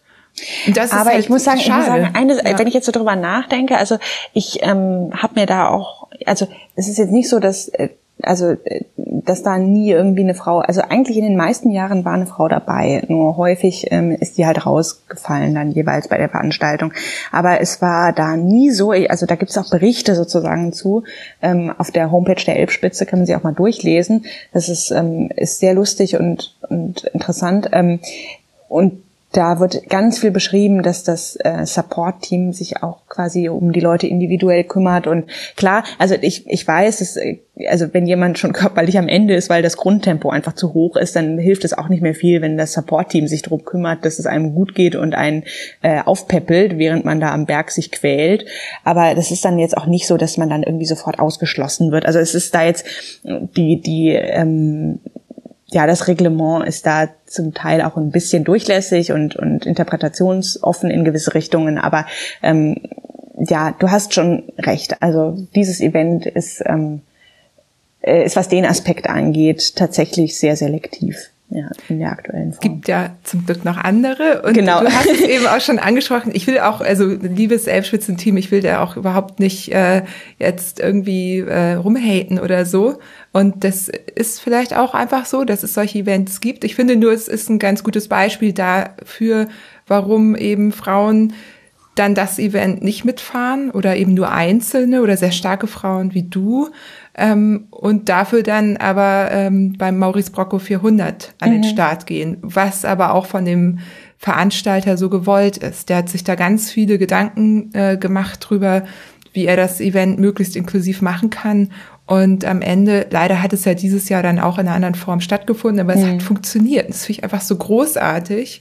Und ja, ich habe das mitbekommen. Da hat er, glaube ich, den, das, äh, den, die Anmeldung quasi für Frauen etwas früher freigeschaltet, ne? Und dann ähm, war tatsächlich 50-50 oder so verteilt. Also ganz genau. Cool. Ja. ja. also die, die Anmeldung für die Frauen wurde einen Monat vor der mhm. quasi für alle freigeschaltet. Und es gab aber auch eine Facebook-Gruppe, wo sich dann ausgetauscht werden konnte und wo sich alle gegenseitig auch ermutigen konnten. Also und eben auch so ein bisschen äh, die Fakten abchecken. Ne? Also in diesem Monat ist ganz viel passiert, ganz mhm. viel Teams haben sich gebildet, irgendwie, ne, andere haben gesagt, ja, fahr doch bei uns mit.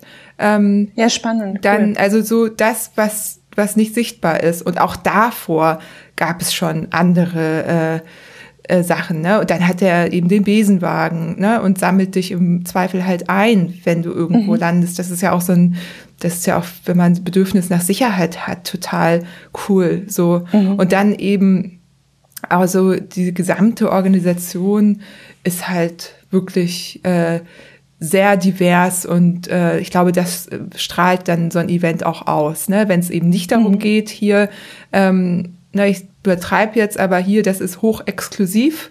Äh, hier können nur die, die eben dieses Tempo mithalten können. Oder hey, wir wollen, dass alle an den Start gehen und im Zweifel sammeln wir euch irgendwo ein, wenn es gar nicht mehr geht. Es gibt, das ist genau, ja? aber das ist ja auch ein ganz anderes Konzept des Maurice Brocco. Also das ist ja, ähm, ich sag mal so, bei dieser ähm, ja, also beim Maurice Brocco fährt ja, das ist ja unsupported am Ende des Tages. Im Großen und Ganzen sollst du ja, also klar, es gibt diese Verpflegungsstationen sozusagen, aber du kriegst jetzt quasi keinen Mechanik-Support. Oder liege ich da falsch? Korrigier mich bitte, wenn ich da das Konzept nicht ganz auf dem Schirm habe. Naja, es ist wie so ein großes Ellicat, ne? Vier Checkpoints, Start und Ziel. Ja. Ähm, an den Checkpoints bekommst du aber Verpflegung, so wie du gesagt hast, und auch Hilfe. Ähm, du kannst zusammenfahren, du kannst getrennt fahren, ja, alleine, genau. wie auch immer. Es ist 400 Kilometer lang und ja. oft so zwischen 4 und 5000 Höhenmeter, also schon eine knackige Strecke. Und genau, irgendwann sind die Checkpoints natürlich auch zu, wenn du zu lange brauchst, aber ähm, ja. da fährst du einfach weiter. Aber es, es gibt kein Begleitfahrzeug, so wie bei der Elbspitze zum Beispiel. Ja, ne? Ja. Das heißt, du bist schon eher unsupported, aber die Regeln des unsupported, sei es die wir so kennen vom Transcontinental, die greifen da auf jeden Fall nicht. So, Na genau, ne? aber zum Beispiel bei der Elbspitze gibt's ja sozusagen feste Pausenzeiten. Also das, das Support-Team packt dann schnell aus und packt dann danach auch wieder ein, wenn alle gegessen haben. Also so, so muss man, das meine ich auch, meinte ich auch vorhin mit dem organisatorischen Aufwand. Ähm, also wenn man jetzt quasi die bei der Elbspitze die Verpflegungsstationen über eine Strecke von 600 oder 700 Kilometern quasi über einen halben Tag oder so dahinstellen würde, das wäre, also da wäre das ganze Personal ja gebunden quasi. Und dann könnte man die halt nicht in den Support-Autos noch mitführen sozusagen. Also da, da hätte man viel höheren Personalaufwand, wenn man das so aufziehen wollte. Ähm, genau, und ähm, dann ja, interessant, ist es, ne? Ist genau, vielleicht dann also, einfach das Format, wo, richtig, wo das nicht so gut umsetzbar ist. Richtig, genau. Also ich, ähm, genau, ich, ich will da jetzt auch nicht irgendwie zu sehr auf den Details rumhacken oder so, aber ich glaube, ähm, dass also ich glaube, dass halt die inklusivsten Events eigentlich die self-supported Events sind, jetzt quasi was die Geschlechtsgeschichte angeht, ähm, oder sowas wie Maurice Brocco tatsächlich, ähm, wo man, also wenn man so ein bisschen diesen Sicherheitsgedanken möchte, von wegen, ich habe Stationen, wo ich dann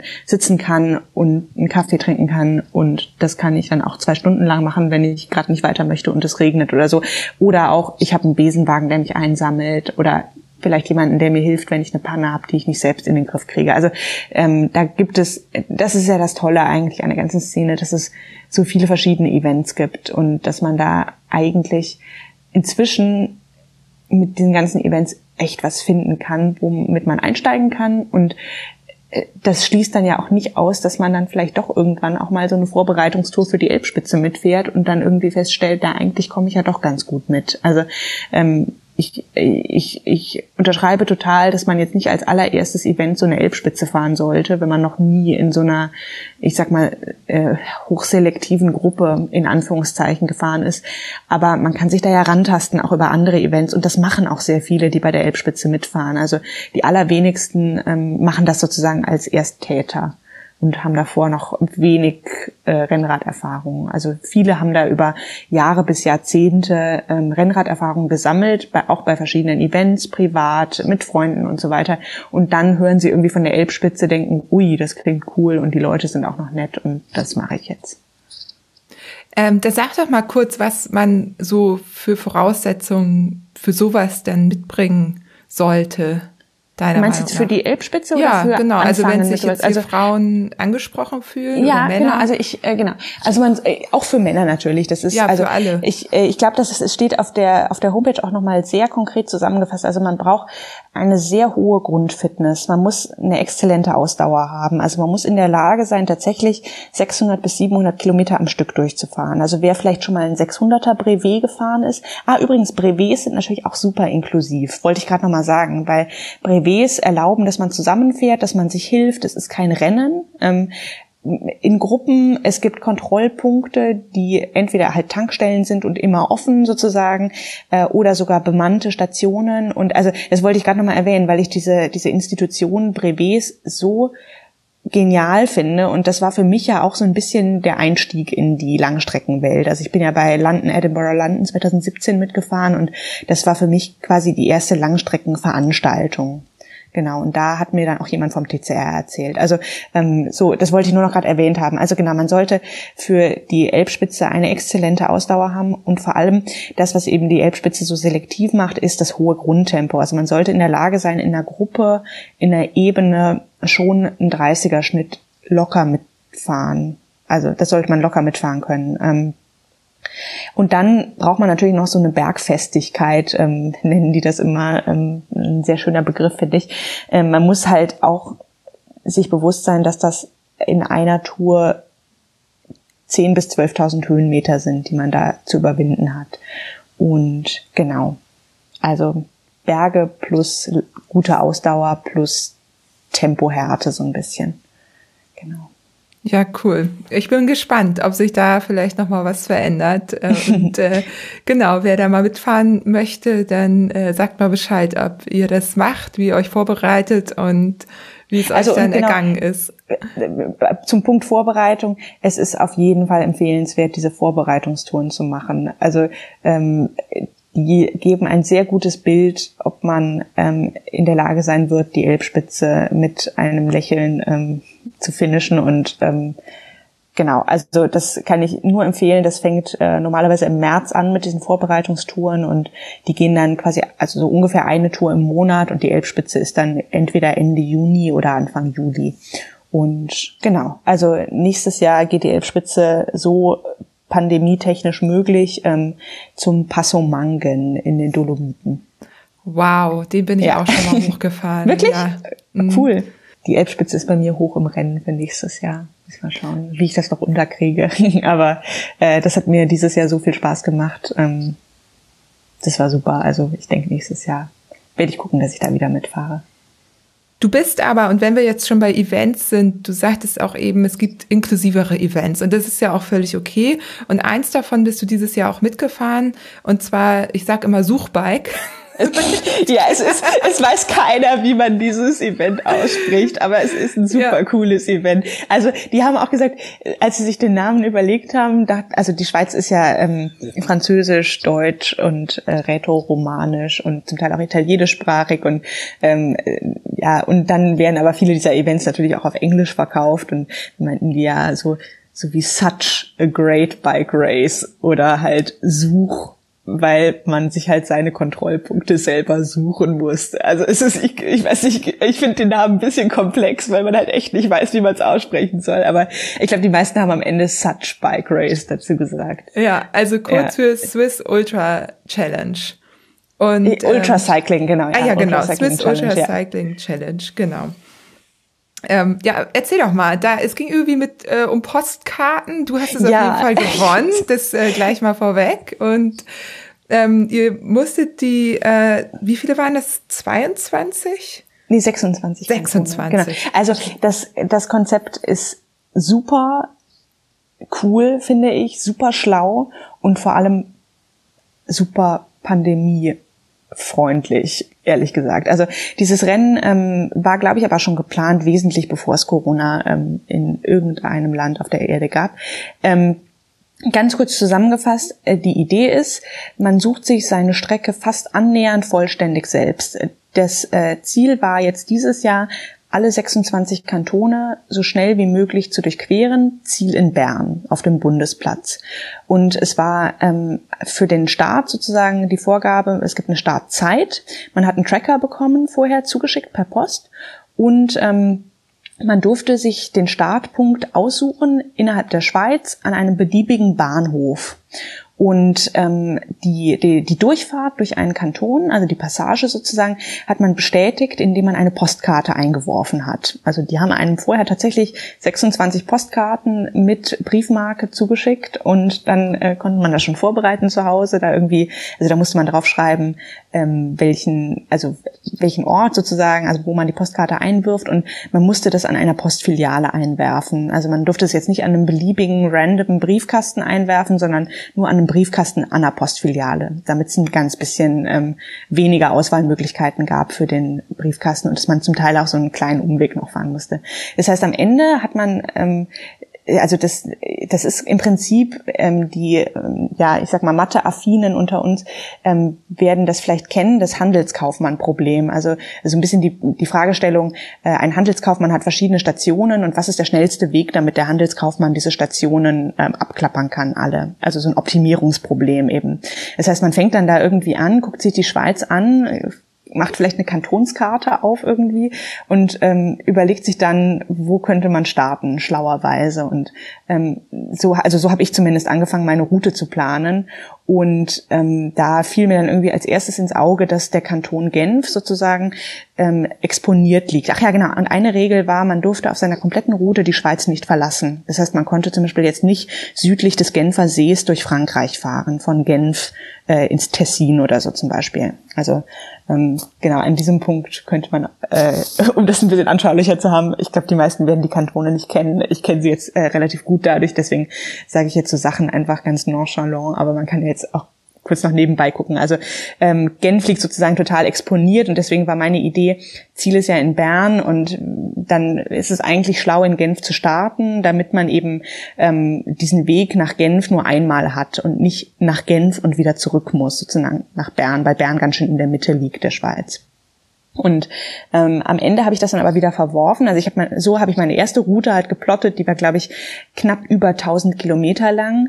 Und dann fängt man halt an irgendwie zu optimieren. Dann sieht man, hier ist noch ein Berg, da kann ich vielleicht Höhenmeter rauskürzen. Ah, und da ist noch irgendwie, äh, manche Kantone sind auch in der Schweiz so zersplittert. Also die haben so, so Ableger, also zum Beispiel ähm, Solothurn oder ähm, auch Schaffhausen hat so einen Ableger. Also das sind ich glaube, fünf oder sechs Kantone, die so zersplittert sind. Das heißt, man kann unter Umständen auch einen Kanton abhaken, während man quasi noch in einem anderen Kanton ist, weil da so eine Insel ist von irgendeinem anderen Kanton. Und ähm, genau, und äh, dann fängt man halt an, also ich habe extrem viel Zeit in diese Routenplanung reingesteckt, hatte aber dann am Ende auch echt eine gute Route. Und ähm, man, das ist natürlich dann auch wieder so ein bisschen eine individuelle Frage. Also der Trade-off ist halt immer so, ähm, ist es sinnvoll, jetzt eine kürzere, aber dafür viel bergigere Route zu wählen. Man erkauft sich halt oft durch eine Abkürzung Höhenmeter oder man, man kauft sich die Abkürzung durch ähm, Hinzunahme von Höhenmetern. Und ich habe mich dann am Ende für eine Route entschieden, die am Oberalppass gestartet ist. Also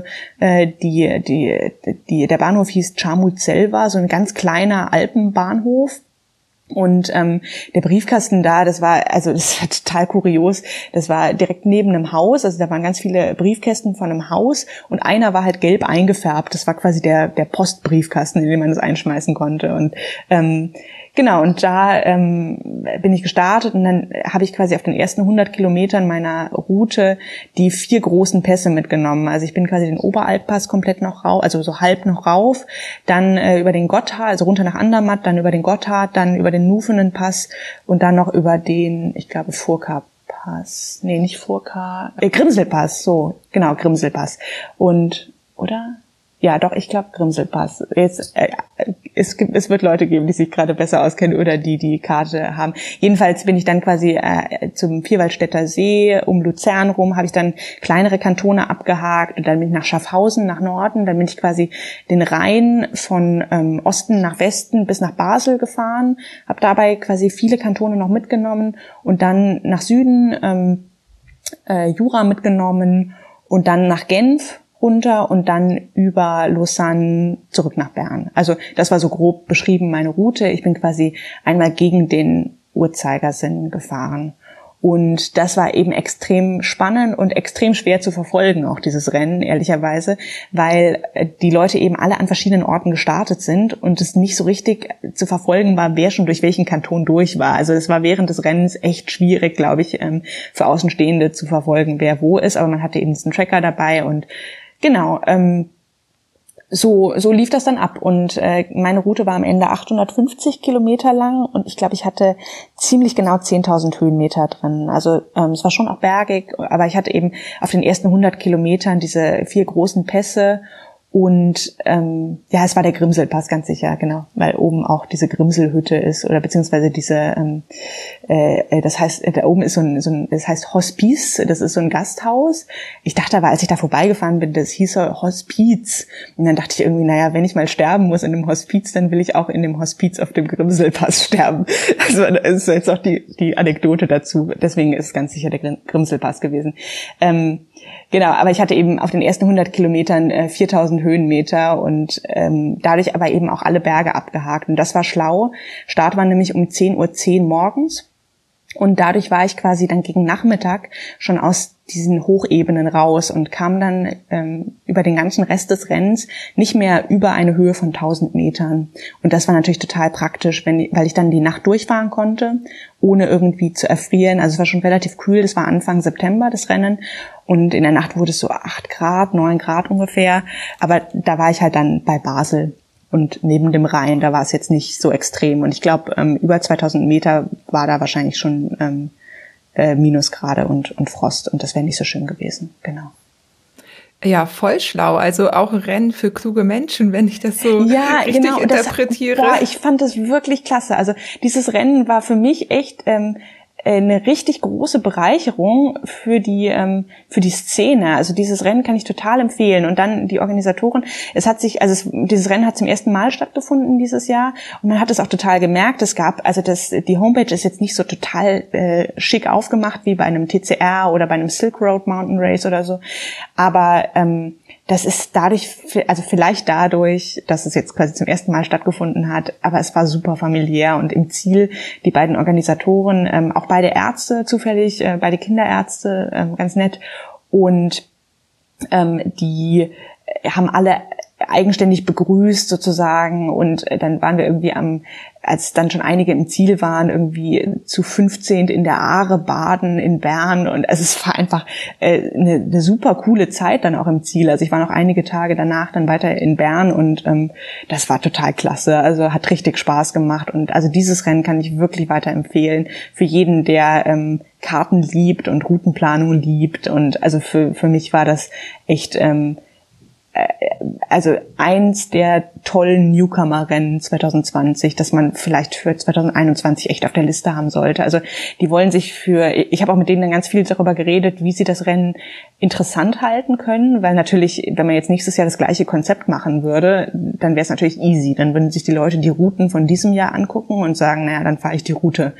Aber die ähm, haben gesagt, sie wollen das Konzept eben verändern oder die Aufgabe dann verändern. Also Ziel soll wohl weiterhin in Bern bleiben ähm, aber ja, sie werden sich was anderes aus, ausdenken als sozusagen ähm, jeder Kanton mit einem Briefkasten sozusagen. Also zum Beispiel, also ich weiß nicht, ich hatte, ich hatte denen vorgeschlagen, dass sie zum Beispiel einen Startkanton festlegen oder irgendwie eine gewisse Kantonsreihenfolge oder so, dass man sagt, der Kanton X muss vor Kanton Y ähm, abgehakt werden oder so. Also dass man quasi so ein bisschen ähm, die Leute jedes Jahr zwingt, eine andere Route zu planen und ähm, oder man sagt mal, es soll jetzt nicht irgendwie eine Postkarte eingeworfen werden, sondern ähm, man soll den äh, äh, was weiß ich, in jedem, was, also keine Ahnung, ein Ibis-Hotel oder irgendeine Hotelkette ähm, nehmen, wo es vielleicht dann ein bisschen weniger Möglichkeiten gibt als Briefkästen. Aber also es wird äh, nach wie vor das Rennen für Routenplaner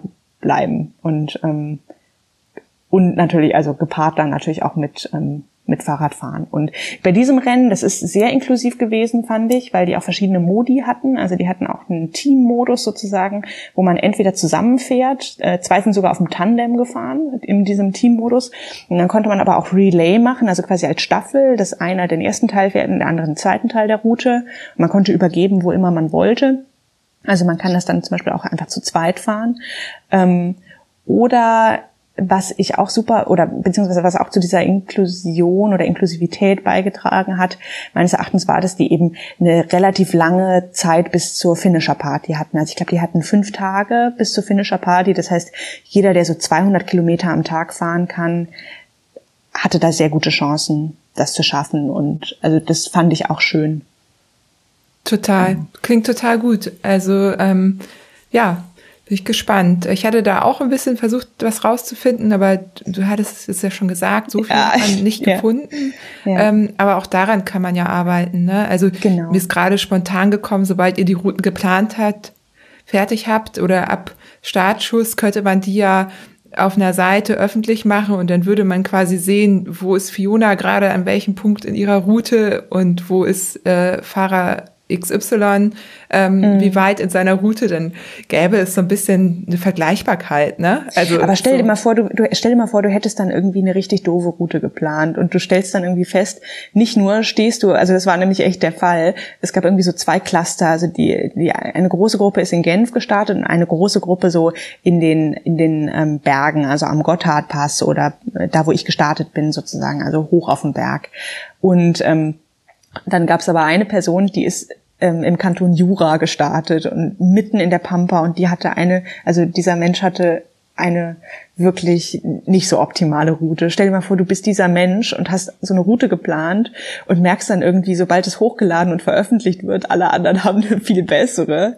Und dann bist du doch bestimmt versucht, irgendwie deine Route anzupassen, oder? Ja, also das, das stimmt. ist ein bisschen, damit würdest du quasi die Leute dann zwingen, so dumme Routen zu fahren. Ja, und also dann, das wäre halt irgendwie voll deprimierend, glaube ich. Ja, dann da ist es besser, du weißt es nicht und ziehst es halt ja. durch und merkst dann nachher, wenn du mit den Leuten redest, dass die viel kürzere Routen hatten oder so. Ja, ja. Nee, dann vielleicht so eine Reihenfolge von Kantonen. Ja, genau, ne? dass irgendwie also, Haken dann, gesetzt werden genau. oder so. Genau, mhm. das wäre cool. Und ähm, also wir mussten die Routen auch vorher den Organisatoren zuschicken, ähm, damit die uns abfangen konnten. Also ich glaube, die wollten vorher so ein bisschen planen, wo sie mit ihrem, also wie gesagt, das waren nur zwei Organisatoren. Es war wirklich mit äh, geringster Manpower organisiert und ähm, die, äh, die wollten uns halt mit so zwei Autos ähm, jeden mal abgefangen haben und die haben es auch echt geschafft. Also die haben von jedem Fotos gemacht, ähm, waren an der Strecke bei jedem irgendwann mal, sind nebenher gefahren und das war, glaube ich, auch total cool. Also äh, egal, ob man jetzt vorne oder hinten in diesem Rennen ähm, fährt oder ankommt, das ist ja, also ich, das ist ja immer ein schöner Moment irgendwie, wenn man dann kurz äh, jemanden zum Reden hat oder ähm, erzählen kann, was einem Spannendes passiert ist. Ja, auf jeden Fall. Wie viele sind da jetzt insgesamt mitgefahren? Ich glaube, es waren knapp über 40. Ja.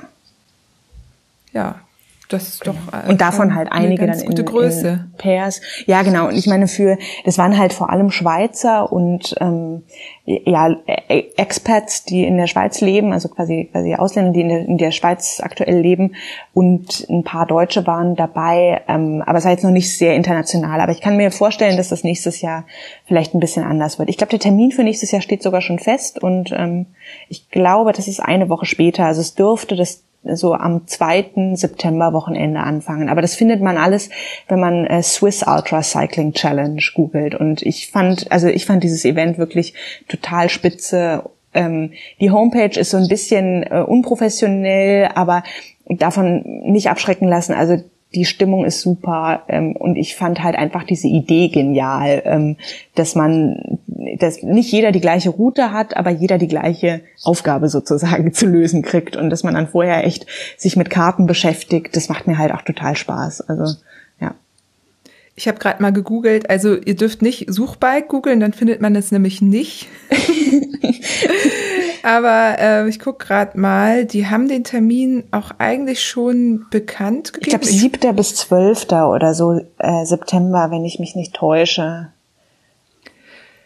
Also sie haben ihn gerade ja noch nicht groß auf ihrer Seite, aber die haben auch ein Instagram-Profil und ich meine, genau, dass der da schon veröffentlicht wurde und dass es auch äh, Änderungen geben wird, so wie du gesagt hast. Und ja, einfach mal bei äh, einfach mal googeln. Swiss Ultra Cycling Challenge. Ja, cool. Na, mal ja. gucken. Ich habe für nächstes Jahr auch noch nichts äh, geplant, aber du sagtest super, eben ja. schon, äh, dass du äh, schon Probleme hast, äh, die Elbspitze unterzubringen. Äh, was hast du denn schon alles geplant für nächstes Jahr?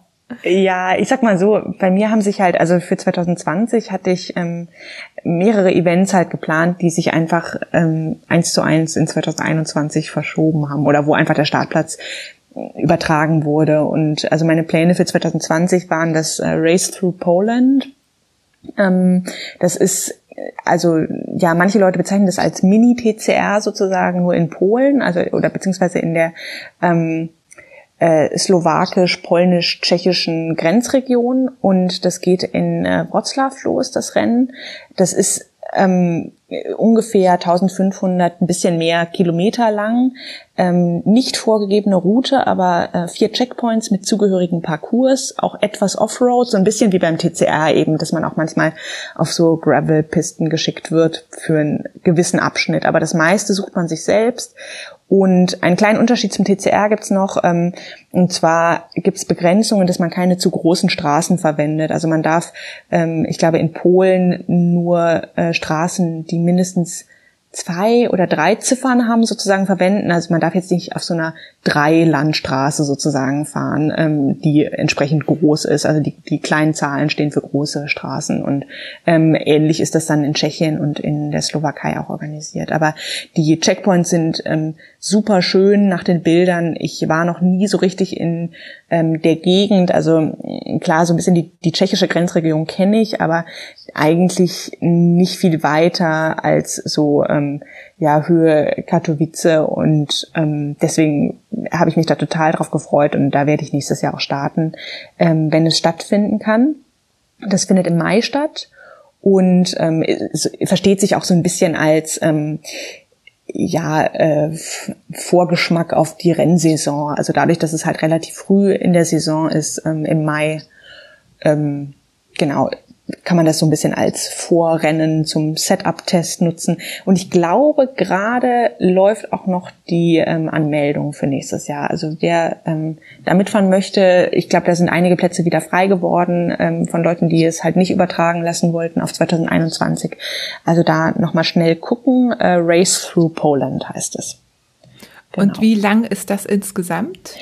Das ist, wie gesagt, freie Streckenwahl, ähm, Start und Ziel in Wroclaw und ähm, so um die 1500 Kilometer, etwas mehr vielleicht. Ähm, also und wenn man sich eine Woche Urlaub nimmt, reicht das. Ah, voll gut. Genau. Und gibt's auch also, äh, Teamwertung wahrscheinlich so wie beim Genau, TCA? es gibt Pair, ähm, genau, also man kann das als als Pair fahren sozusagen. Ich weiß nicht, ob es noch irgendwie andere Sachen gibt, aber man kann das als Zweierteam fahren auf jeden Fall. Ja, voll gut. Und mhm. äh, dann hattest du ja das Transcontinental Race geplant. Genau, das ja. hast du wahrscheinlich auch einfach.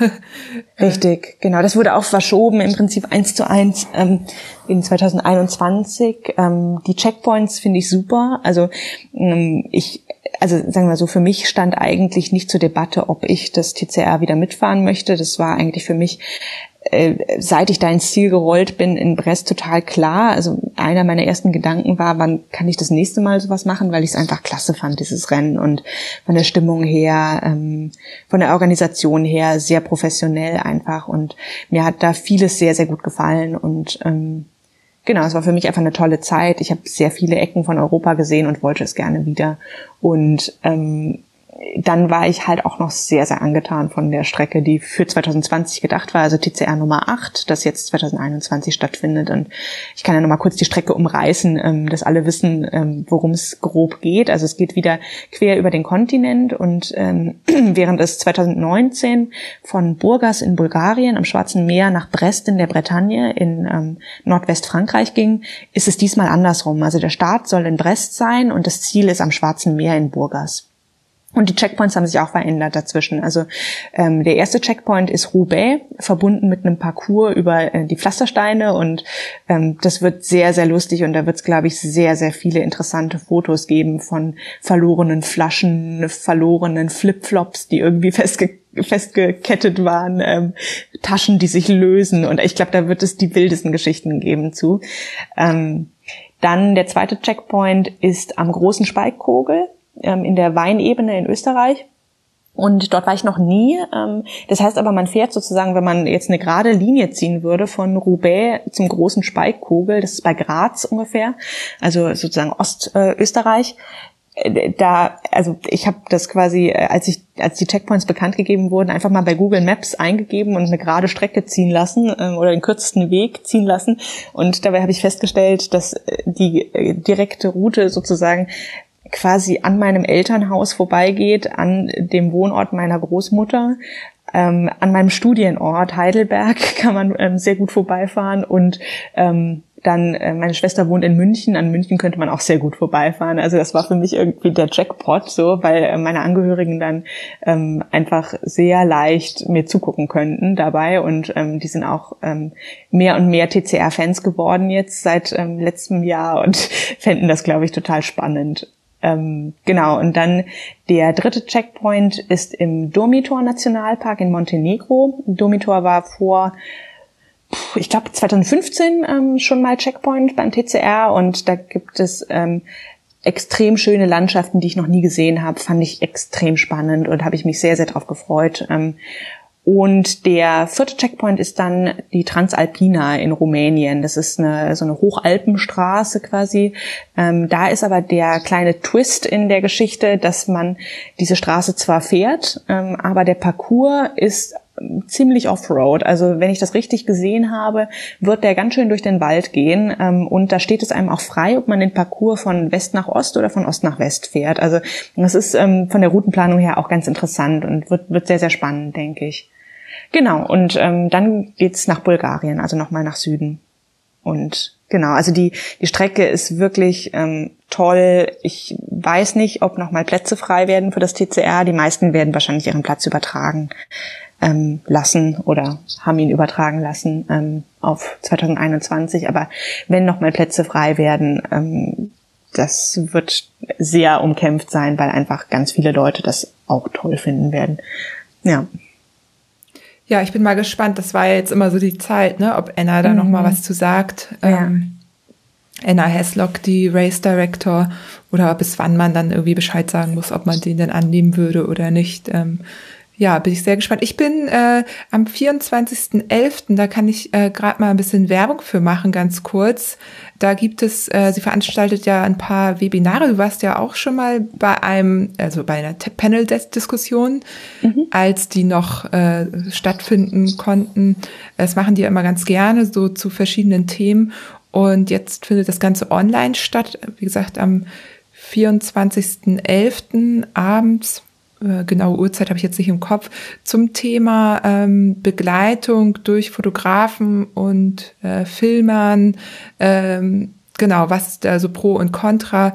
Wie, du hattest ja auch schon gesagt, ähm, beziehungsweise hast du das ja im äh, letzten Podcast gesagt, als wir darüber gesprochen haben, wie es für dich eigentlich war, auf einmal von ganz vielen Fotografen ähm, überfallen zu werden. Und genau, es ist eben Thema. Ne? Wir sind halt ja auch, wenn wir diese Rennen fahren, in der Öffentlichkeit und genau, wie man damit umgehen kann und wie auch mhm. die Race Director damit umgehen können. Äh, wer wird irgendwie wie lange begleitet und wer nicht. Beim Transcontinental Race ist es ja sehr streng mhm. geregelt. Ähm, bei anderen Rennen ist es irgendwie äh, großzügiger, wo ich dann auch teilweise denke, okay, ähm, wenn jemand, also es ist immer so die Frage, ne, wie präsent sind Richtig, die Kamerateams ja. und ja. die Fotografen und ich glaube, da kann man schon sehr streng sein, denn genau, ich bin prinzipiell schwierig. Ich, ja, genau, also man muss sich halt äh, immer, also ich glaube, die große Frage, die dahinter steckt, ist halt, was könnte einen Vorteil darstellen für die jeweiligen ähm, Teilnehmer und Teilnehmerinnen, ähm, denn man ist ja in diesen Rennen zum Teil auch echt in Extremsituationen mental, aus denen ein unter Umständen ein Gespräch schon rausholen kann. Und wenn man dann sich überlegt, dass eben manche Leute ähm, Kamerabegleitung haben und dann kann man ja unter Umständen auch mit dem Kamerateam einfach reden oder wird dann interviewt für den Film oder das Video oder Audio oder was auch immer für Medien produziert werden. Ähm, und das haben andere Teilnehmer dann nicht. Das könnte dann schon zu einem Vor Teil sein. Ähm, ja, oder allein zu wissen, da ist, wenn richtig, du alleine unterwegs bist, ähm, dass äh, du in deinem Telefon eine Nummer gespeichert hast von jemandem, der äh, vielleicht nur zehn Kilometer weg ist. Ne? Also Richtig. Anna hat ja, bei uns total. damals ja auch gesagt, ähm, wir hatten ja auch teilweise äh, einen Fotografen, der nur mhm. uns fotografieren durfte und der musste aber immer raus aus einem 20 Kilometer Radius. Der durfte sich nur ganz okay. kurz in diesem Radius befinden und auch nur eine bestimmte ähm, Anzahl von Stunden überhaupt insgesamt. Und da musste der total ähm, wirklich genau gucken. Also äh, ne, wie lange, wie manchmal sind ja auch, also Montenegro zum Beispiel, das ist ja eben schon ein wunderschönes Land, aber da musst du ja auch erstmal irgendwo hinkommen, auch als Autofahrer ja, musst du dann ja. ja, genau. Aber der war sozusagen zu weit weg, um nachts schnell da sein zu können. Und ja. wir waren eh ein Team. Deswegen, sie hätte das nicht erlaubt, wenn wir alleine gewesen wären. Und wenn du aber weißt, du bist solo unterwegs und ähm, ne, falls mal irgendwas ist, retten die dich dann halt doch, ne? Dann bist du zwar aus dem Rennen raus, aber ich glaube auch das zu wissen, da ist jemand irgendwie in der Nähe, ist auch ein Vorteil. So. Total, ja genau. Oder halt, ich meine, es gibt ja immer so grenzwertige Situationen, wo man dann doch vielleicht auch mal ein bisschen ähm, Respekt bekommt. Also Stichwort irgendwie Hunde oder ähm, ja, dass man da irgendwie in so einem ähm, gruseligen Hotel eingecheckt hat, wo man echt nicht weiß, ob noch jemand anders den Zimmerschlüssel hat oder so. Also ich meine, das ist ähm, in manchen Gegenden natürlich viel viel ähm, präsenter als in anderen. Aber gerade zum Beispiel diese, diese Hundegefahr ist ja sehr real und ähm, das kann einem natürlich dann schon mal passieren, dass man irgendwie doch gebissen wird oder so oder in einer, sich in einer doofen Situation findet. Und wenn man dann zufällig gerade ein Kamerateam dabei hätte, das einfach immer quasi neben einem herfahren könnte, das ähm, wäre schon ein Vorteil, finde ich. Und deswegen finde ich diese Regeln, wie du sie jetzt beschrieben hast, auch ähm, sinnvoll und, und gut, wenn man das erlaubt. Dann muss das meines Erachtens schon reglementiert sein. Ja, total. Also ich bin sehr gespannt auf die Diskussion. Es wird auch der äh, TCA-Film gezeigt. Ähm, mhm.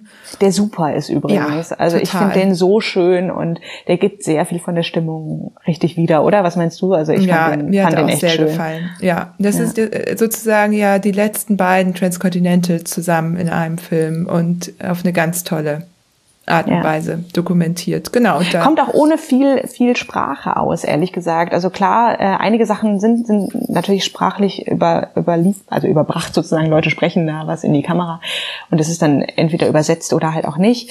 Ähm, aber eigentlich braucht man den, also die, äh, die Stimmen dazu gar nicht. Das ist viel mit Musik und ähm, also ich fand den Film echt super. Ähm, sehr schöne Musik auch und passend. Ähm, Genau, und äh, die Aufnahmen geben ganz viel von dem Reiz dieses Rennens wieder. Also dieses ähm, den ganzen Tag erleben, Sonnenaufgang, Sonnenuntergang, verschiedene Gegenden, die Anstrengung, ähm, die Erschöpfung, ähm, die psychischen und physischen Grenzerfahrungen, Verzweiflung und die ganzen Gefühle, die man da innerhalb weniger Minuten oder Stunden zum Teil durchleben kann. Also man hat ja schon massive Gefühlsschwankungen auch in so einem Rennen. Ähm, das, das kann der Film einfach sehr gut greifen ähm, oder greifbar machen. Und also ich fand den total klasse.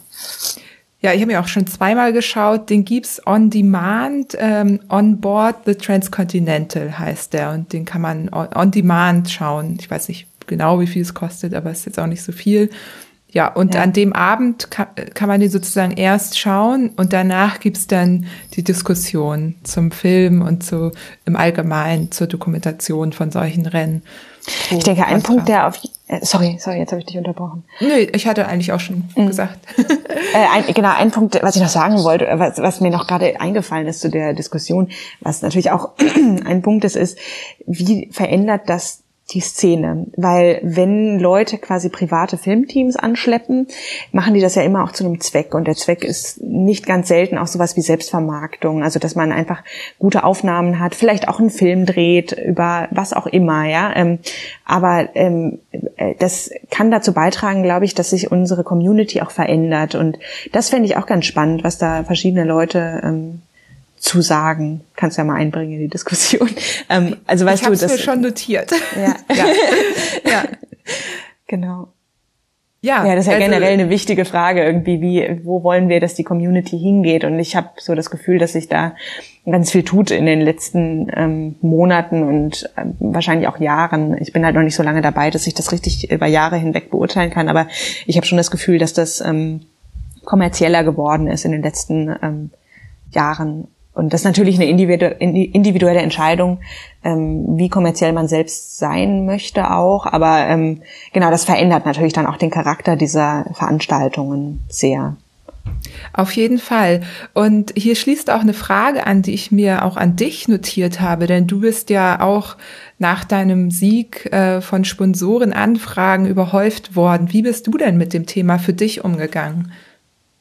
Äh, also relativ einfach, ehrlich gesagt. Es kamen tatsächlich ähm, viele Sponsorenanfragen, auch relativ schnell nach dem TCR rein für ganz verschiedene Bereiche, also Fahrradhersteller, Kleidungshersteller, ähm, äh, ja, verschiedenste Produkte einfach, die der Fahrradfahrer so verwenden kann und vermarkten kann, quasi. Irgendwelche Fitnessmagazine und Interviewanfragen zählen da ja irgendwie auch dazu. Also ich habe für mich selbst relativ bald entschieden, dass ich Fahrradfahren nicht als Hauptberuf machen möchte. Darüber habe ich ja ganz am Anfang auch schon kurz gesprochen. Ähm, ich bin sehr gerne Ärztin und das war mit Sicherheit die richtige Entscheidung, ähm, das so zu entscheiden, dass ich da jetzt nicht irgendwie ein Jahr nur Fahrrad fahren möchte, weil wann setzt man dann auch wieder das Ende und sagt dann, jetzt möchte ich in die Klinik und arbeiten. Also ähm, wo wäre dann quasi der Schluss gewesen für Fahrradfahren und der Anfang von Ärztin sein? Also ich bin sehr froh, dass ich das jetzt quasi parallel machen kann. Ähm, und dementsprechend habe ich dann auch sehr schnell entschieden, ich werde ein Gehalt als Ärztin haben, das mir ermöglichen wird, selbst eigentlich alles zu kaufen, was ich möchte, fahrradtechnisch. Ähm, ich, ich habe keine Kinder ähm, und dadurch auch wenig finanzielle Verpflichtungen. Ähm, deswegen, das, also ich könnte mir ein Fahrrad einfach so kaufen, prinzipiell. Ähm, deswegen habe ich dann sehr schnell entschieden, dass ich keine finanzielle Abhängigkeit von Sponsoren möchte und dem schließt sich dann nahtlos an, dass ich kein Geld nehme. Also ich nehme auch äh, oder ich habe für mich dann sehr schnell entschieden, dass ich in keiner Form finanzielle Unterstützungen von Firmen möchte, ähm, Sachunterstützungen gerne, ähm, am liebsten im Sinne einer Kooperation, bei der gegenseitiger Austausch besteht. Also das beste Beispiel, ähm, was sich sozusagen direkt aus dem TCR ergeben hat, ähm, ist Apidura. Also ich arbeite quasi mit Apidura für ähm, die Taschen zusammen und bekomme von denen Produkte, aber vor allem Produktprototypen. Und das ist das Beste eigentlich. Also da läuft das ideal ab nach meinem Dafürhalten. Also ähm, im Prinzip nach dem TCR habe ich äh, mit einigen von Apidura gesprochen und die haben mich gefragt, ja, und wie zufrieden warst du mit den Taschen? Ich habe die auch verwendet beim TCR und habe ich gesagt, naja, hm, es fehlt so ein bisschen eine Sache und zwar ähm, würde ich gerne entweder die Lenkertasche oder die das, diese äh, Sattelstützentasche ähm, ja, gegen eine andere Tasche eintauschen, die irgendwo am Rahmen befestigt ist. Und da gibt's die Oberrohrtasche, aber die ist nicht lang genug. Und ähm, wenn man aber eine Tasche machen würde für kleine Rahmen, also ich kann in meinem Rahmen leider, weil der, weil ich recht ähm, klein von Wuchs bin, ähm, keine zwei ein Liter Flaschen in den Rahmen unterbringen und zusätzlich eine Rahmentasche, weil einfach meine Flaschen quasi fast ans Oberrohr anstoßen. Und dementsprechend wäre die Idee oder war die Idee eine Oberrohrtasche, die quasi ähm, von vorne, also quasi direkt von ähm, vom Vorbau bis hinten zur Sattelstütze durchgeht und ähm, dass man da einfach mehr Volumen reinkriegt als in nur so eine so eine kurze Oberrohrtasche. Und ähm, ja, wenige Wochen später war ein Prototyp bei mir ähm, in meinem Briefkasten und ich war einfach hellauf begeistert. Ähm, das Ganze läuft komplett ohne Unterschrift, ohne Vertrag, rein auf Vertrauensbasis. Es fließt kein Geld, es fließen Prototypen und ich gebe dann Feedback und Apidura setzt das Feedback um und das ist fantastisch. Also das ist das Beste, was es eigentlich an Sponsoring für mich gibt, so aktuell. Ähm, das ist ein tolles Beispiel. Ähm, ansonsten, ähm, äh, ja, sage ich immer Sponsoren, also ich spreche mit vielen Sponsoren, ehrlich gesagt, also jeder Sponsor, an dem ich auch nur ein bisschen Interesse hätte, prinzipiell ähm, an der Zusammenarbeit, ähm, mit denen spreche ich ähm, im Prinzip. Ich sage denen immer das Gleiche, also die Gespräche laufen, ich sage das jetzt mal so ein bisschen semi off the record, ähm, die laufen eigentlich immer sehr ähnlich ab. Also meistens ist es dann so, dass irgendein Firmenvertreter mit mir spricht und dann sagen die ja und wir könnten dir Race Fees reimbursen, also sozusagen ähm, rekompensieren, dass du, ähm, dass du die Anmeldegebühren von uns zurückkriegst oder wir zahlen dir Flüge oder es gibt sowas wie Reisestipendien, nennen die das manchmal, dass du irgendwie einen gewissen Betrag kriegst und dafür kaufst du Flugtickets zu den Veranstaltungen. Und dann sage ich halt immer relativ schnell, ich möchte nichts, was mit Finanzen zu tun hat. Ich möchte nicht, dass Geld fließt. Ich möchte, dass wenn Produkte fließen, ähm, auch gerne nur als Test sozusagen. Also ich muss jetzt nicht 15 Fahrräder zu Hause rumstehen haben, ähm, wenn ich dann nachher irgendwie nur zwei davon benutze. Ähm, äh, am allerliebsten ist es mir, wenn ich Feedback gebe und das wirklich umgesetzt wird. Und ich sage immer, mein, mein höchstes Interesse äh, in einer Zusammenarbeit mit einer Firma ist, dass ich am Ende das für mich beste Produkt habe und dass ich vielleicht sogar die Produktpalette sinnvoll erweitern kann durch meine Erfahrungen oder also sozusagen, dass ich einen Tipp gebe, der für die Firma wirklich wertvoll ist. Und ähm, so hat sich das dann ergeben, dass ich mit äh, Seven Mesh zusammenarbeite. Das ist ein Klamottenhersteller ähm, aus Kanada, der ähm, sehr hochqualitative Fahrradbekleidung herstellt und ich bin auch beim TCR deren Hose gefahren. Das war quasi das Resultat einer ausgiebigen Hosentestung vor dem Rennen. ähm, genau. Ähm, und bei allen anderen Hosen habe ich mir halt den Hintern hoffnungslos wund gefahren. Ähm, und Seven Mesh macht für meinen Hintern die besten Hosen mit äh, weitem Abstand. Und die kann ich sehr weiterempfehlen. Ähm, und genau, dementsprechend war für mich dann auch relativ klar, dass ich mit diesem Kleidungshersteller zusammenarbeiten möchte. Ähm, und genau, äh, da bekomme ich jetzt Kleidung quasi zur Verfügung gestellt.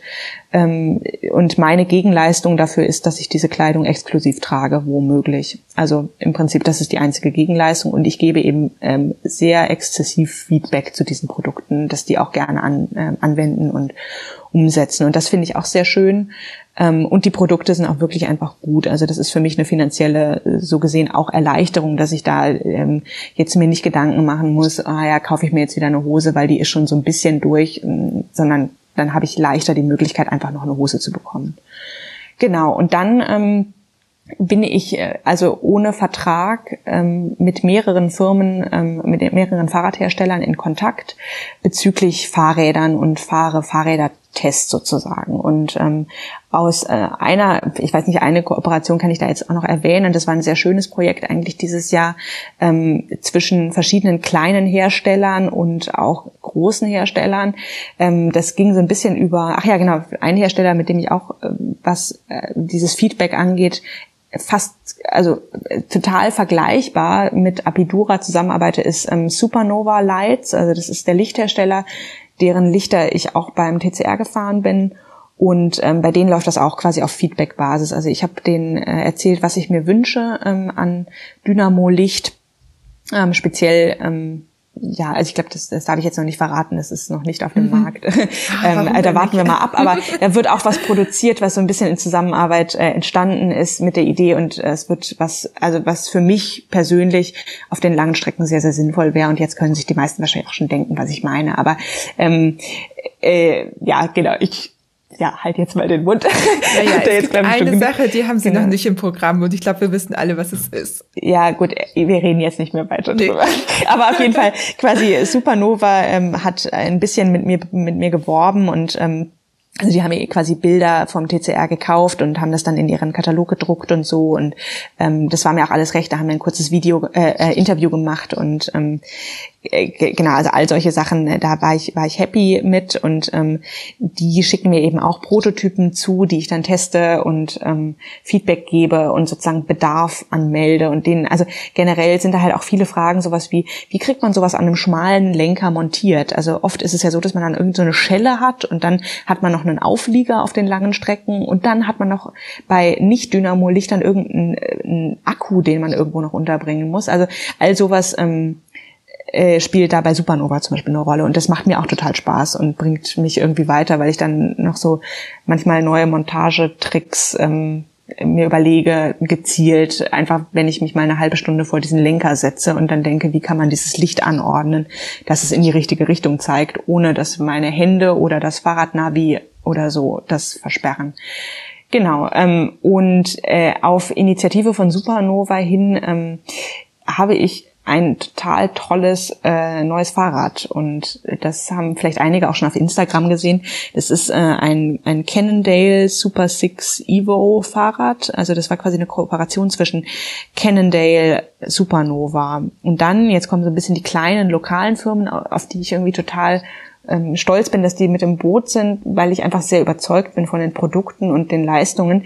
Ähm, das Ganze wurde aufgebaut und äh, auch gefittet. Also ich habe tatsächlich mein erstes Bike-Fitting gemacht ähm, bei äh, Felix Wolf von Lightwolf Studio. Das ist äh, ein Laufradbauer aus Dresden, den ich auch, also von dem ich auch meine Dynamo-Laufräder für das TCR gekauft habe und ähm, der wirklich, also das Team macht super Arbeit, die bauen klasse Laufräder, kann ich uneingeschränkt empfehlen und die bauen eben inzwischen auch Kompletträder auf. Und ähm, da kam dann quasi der Rahmen von Cannondale, äh, Anbauteile von, von Shimano, ähm, Supernova hat die Lichter gestellt ähm, und ähm, äh, Felix Wolf und sein Team haben das zusammengebaut und ähm, dann viele Komponenten kamen auch noch von Beast. Das ist eine ähm, Komponentenfirma aus Dresden, relativ jung. Das ist so eine Ausgründung ähm, aus einem Forschungsprojekt der TU Dresden. Und die bauen ähm, Carbon-Anbauteile, also sowas wie ähm, Vorbauten. Einen ganz tollen Lenker habe ich da. Das ist der der äh, Ultra Bar. Ähm, dann, ähm, was kam noch von denen? Genau, die Felgen kamen von denen. Also das, da habe ich auch einen ganz tollen Laufradsatz. Also es ist ähm, äh, von vorne bis hinten einfach ein tolles Projekt gewesen. Ich habe dann auch noch zum Austauschen ein Dynamo-Laufrad, da ähm, habe ich ein Sun-Nabendynamo drin und so. Jetzt habe ich, glaube ich, aber auch ähm, alle Sponsoren genannt. Ich hoffe, ich habe niemanden vergessen. Ähm, ich, genau. Ähm, ja, also auf jeden Fall, das ist ein tolles Projekt gewesen, weil am Ende für mich ein super Fahrrad rausgesprungen ist, das sehr leicht ist am Berg und das auch wirklich tolle Komponenten hat. Also da bin ich überzeugt von. Und das kann ich dann eben auch mit, mit Nachdruck und ähm, Überzeugung sagen. Und das ist mir bei diesen Sponsorenzusammenarbeiten wichtig. Das war ja am Anfang deine Frage. Wir haben jetzt ganz viel drum geredet oder ich, ich habe mich ganz schön verloren in den Einzelthemen. Aber ähm, für mich ist eben immer die oberste ähm, das oberste Ziel, das beste Produkt für meinen Zweck zu haben. Und äh, ich ähm, wollte gerne ein besonders leichtes Bergfahrrad haben, und ähm, das habe ich da jetzt quasi auf diesem Weg bekommen und ähm, das hilft mir sehr. Und im Gegenzug bekommen die Firmen eben ähm, Feedback und auch natürlich ein bisschen diesen Werbeeffekt. Wenn ich mit so einem Rad aufkreuze bei irgendeiner Veranstaltung, werden natürlich Fotos davon geschossen. Also das nehmen die Firmen mit. Aber ähm, ich bin jetzt nicht exklusiv bei einem Fahrradhersteller oder so oder ähm, habe irgendwie Verträge ähm, unterschrieben mit irgendwem. Also ich ähm, habe quasi meine eigene Ansage, dass ich ich eigentlich nichts unterschreiben möchte, weil für mich meine Freiheit wichtig ist. Und ähm, einige Firmen haben ja auch so, so Verträge ähm, ja, angeboten, bei denen meine Pflichten Sachen umfasst hätten, wie dass ich an bestimmten Events teilnehmen muss. Ähm, und die Events bestimmen quasi die Firmen. Und das würde mir also für mich mit 30 Urlaubstagen würde das ja bedeuten, dass ich ähm, große Teile meines Urlaubs für Events, die andere Leute bestimmen, draufgehen lasse. Und dazu bin ich nicht bereit. Also ich möchte maximale Freiheit ähm, und ich möchte den Firmen helfen, ihre Produkte zu verbessern, so dass für mich zumindest und damit hoffentlich auch für einige andere das beste Produkt rauskommt. Also es soll eigentlich eine Win-Win-Situation sein.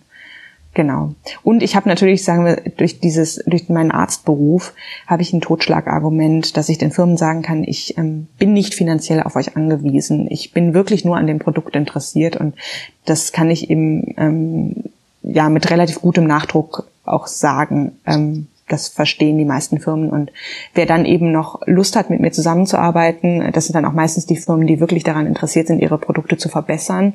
Ähm, und das ist dann natürlich auch so ein bisschen ähm, für mich gut, um oder damit kann man dann ganz gut aussieben, welche Firmen halt wirklich interessiert daran sind, äh, produktzentriert zu arbeiten und welche Firmen äh, eher einfach Publicity wollen und ähm, ja, sagen wir mal, mich finanziell kaufen wollen, damit ich auf einem bestimmten Fahrrad sitze oder ähm, eine bestimmte, ein bestimmtes T-Shirt trage oder ein bestimmtes Laufrad fahre oder so.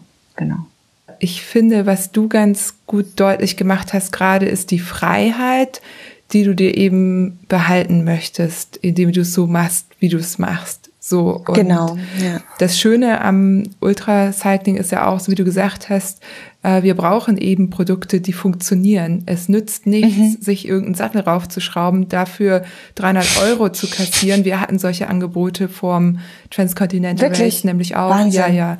Und dann, ähm, das wäre ja, also gerade bei einem Sattel, also ich meine, ne, ja. ne, also, aber es, ja. es ist wirklich, es ist wirklich so bei den Ultrarennen, du hast es eben gesagt, ich betone es auch nochmal, wir brauchen Dinge, die funktionieren. Genau, und wir ja. wollen unsere Setups eben so anpassen, dass sie bestmöglich sind. Und das ist höchst individuell. Ähm, aber es gibt auch, so wie du sagst, Luft, äh, zu verbessern. Ich meine, die Oberrohrtasche, die Apidura jetzt rausgebracht hat, Ulrich Bartholmös ist sie jetzt ja auch gefahren und jetzt kann man mhm. sie kaufen. Die hat Gramm auch vorher schon hergestellt. Ne? Also das ist jetzt ich weiß genau, das ist keine neue Erfindung absolut, oder so. Genau. Aber, also genau. aber aber trotzdem ja. ist es wichtig für Firmen, dieses Feedback dann auch mehr, mehrfach zu bekommen.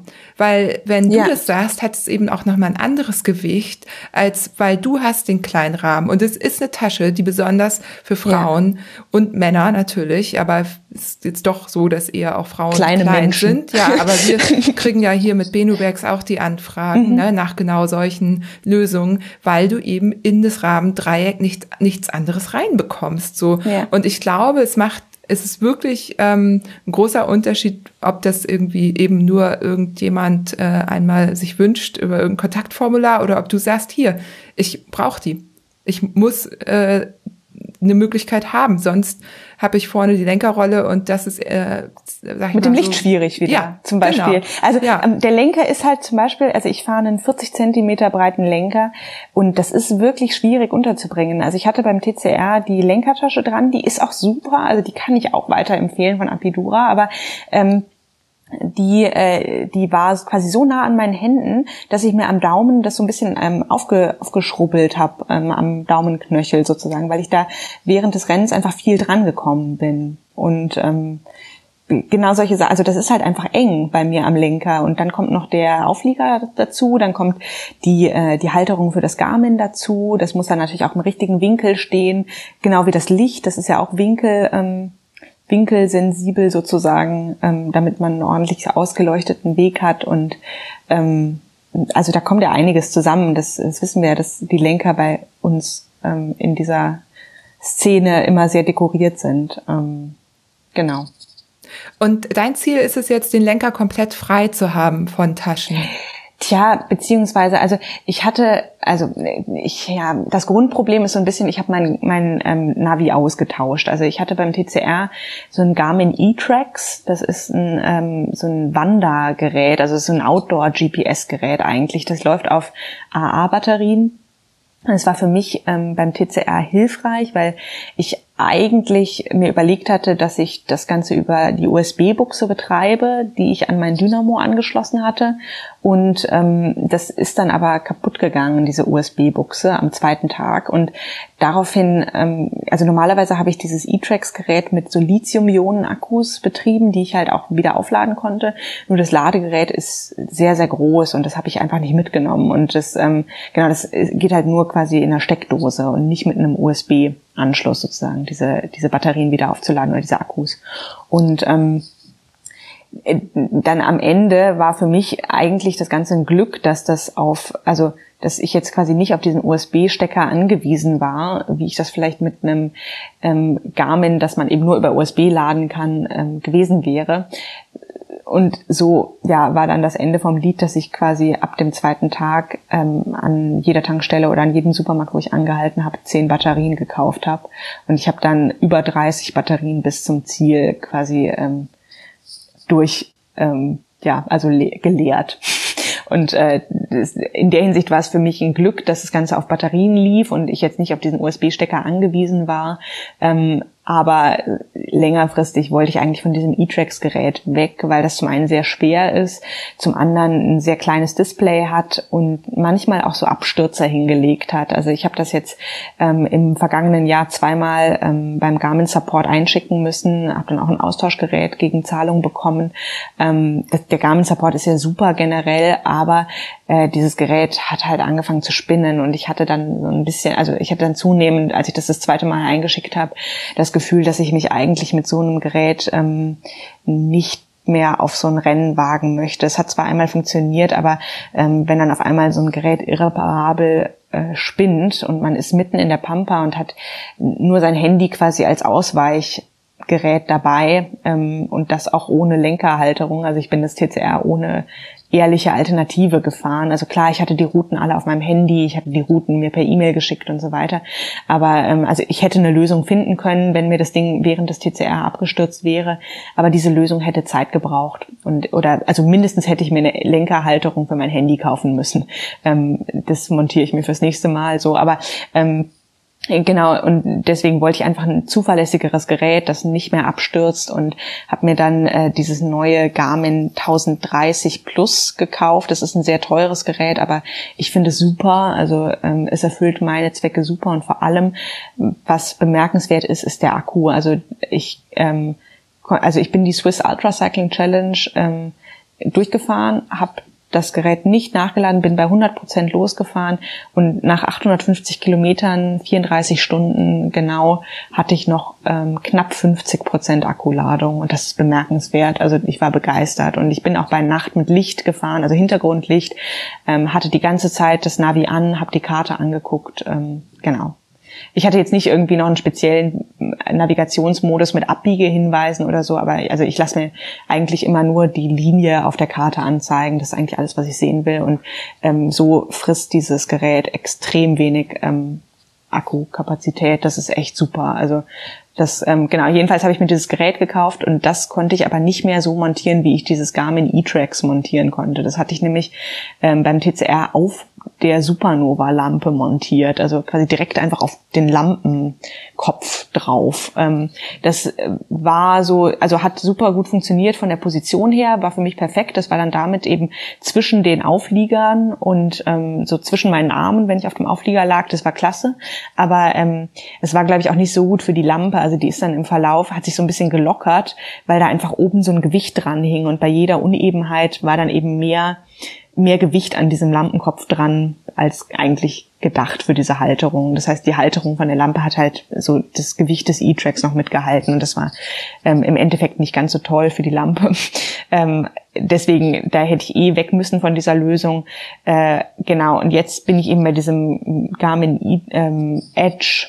Es ist nicht E-Tracks 1030, sondern äh, Edge 1030 Plus und das hat eben eine separate Lenkerhalterung, also nimmt nochmal so einen knappen Zentimeter Lenkerplatz weg. Und ähm, das kam quasi dazu und dadurch habe ich mein ganzes Lenkersetup nochmal überdacht und ähm, jetzt die Lampe halt anders montiert, dass die sozusagen unterhalb der Lenkerstange ist, also der, der Querstange. Und dadurch passt keine richtige Tasche mehr hin, weil die die Lampe blockieren würde. Und dieses Problem hatte ich auch beim TCR schon, dass ähm, die Lampe nur so ganz knapp über die Tasche hinweg geleuchtet hat. Ähm, genau, deswegen äh, ist jetzt so ein bisschen mein Bestreben, dass ich den Lenker freiräume tatsächlich. Aber das ist alles so Work in Progress und ähm, es kann sehr gut sein, dass ich da noch irgendwie ähm, äh, Ideen kriege und das dann doch wieder mit Lenkertasche mache, weil ich eigentlich gerne mit Lenkertasche fahre. Da kommt man gut dran und ähm, oder beziehungsweise ich kann da ganz gut während der Fahrt reinfischen und auch mal was zu essen rausholen und so. Genau. Ja, spannend. Ich, äh, wir sind ja, oder ich bin ja ohne gefahren, Marian auch, ja. Ohne Lenkertasche. Ja, ja. Mhm. Ich hatte nur so eine kleine Sache, die ich dann auch untergespannt habe, wo ich dann mal irgendwie, äh, weil ich extra Stauraum brauchte, konnte mhm. ich das so auffalten. Das hatte ich an die ähm, an den Zeitfahraufsatz ran gemacht. Ah, da ja. hatte ich übrigens auch meine Lampe mit dran, aber ideal war das auch alles ja. nicht. Also es hat so super funktioniert, aber würde ich jetzt mehr ähm, ich bin ja nicht mit Dynamo gefahren. Genau, meine Lampe war separat, stimmt, ja, eine Akkulampe stimmt. separat, die sehr lange gehalten hat, aber ähm, Sag mal, genau. was für eine Akkulampe hast du verwendet eigentlich? Äh, die Trelock. Okay. Die, äh, Von der habe ich noch nicht so viel gehört. 70 aber. Stunden hat okay. die gehalten. Die haben jetzt auch schon diverse Nachfolger, aber ähm, das war aber ein richtiger Oschi. also Interessant, ja, okay. Ja, genau, man, Teil. Genau. Ich weiß nicht, ob ich die jetzt unbedingt äh, für fürs TCA empfehlen würde, aber die konntest du während der Fahrt auch laden. Dann hat die dir angezeigt, wie lange, wie viele Stunden sie noch hält mhm. und ähm, du konntest halt verschiedene starke ähm, Modi einstellen und somit auch beeinflussen, wie viele Stunden du nur noch hast. Also das mhm. war echt super. Mit der bin ich auch das Maurice Brocco gefahren. Genau. Ja. ja, genau. Also bei Maurice Brocco fährt man ja in der Regel eine Nacht durch, ne? Genau, also wenn man das am Stück durchfährt. Genau. Ja. ja, genau. Und da, also da ähm, würde ich, denke ich, auch ohne Dynamo fahren, wenn man jetzt leicht unterwegs sein möchte. Ne? Also mhm. wenn man mhm. jetzt quasi als, also ich, Dynamo bringt halt, ähm, äh, ich sage immer so Peace of Mind irgendwie, weil man einfach nicht dran denken muss, ist jetzt diese Lampe geladen, man hat einfach den Dynamo immer da, aber der wiegt natürlich was. Also das Laufrad ist schwerer mit dem Dynamo und genau. Ja, aber es war so ja immer so eine also Nacht durch, ja. Für alle, die vielleicht noch nicht so lange in dem Thema drin sind, also früher war es einfach so, da wären die Akkus einfach so schwer gewesen, dass man eben, dass der Dynamo einen ganz klaren Vorteil gebracht hat. Ne? Also nicht mhm. nur diese Unabhängigkeit, immer laden zu können. Jetzt gibt es sogar noch Möglichkeiten, damit auch andere Geräte aufzuladen. Also das ist genial. Man ist also, man muss nirgendwo anhalten. Aber früher war es halt wirklich so, dass eben auch so eine Powerbank einfach so schwer war und mhm. du eben durch dieses extra Gewicht hat einfach der Dynamo Sinn gemacht. Jetzt, wo sich quasi die ganzen Akkus weiterentwickelt haben, ist es so eigentlich gleich auf. Ne? Du sagst, okay, wenn ich eh weiß, nur eine Nacht, eine Nacht durchfahren, ist für mich die Entscheidung klar. Ähm, aber auch bei den langen Rennen kann man so oder so entscheiden mittlerweile.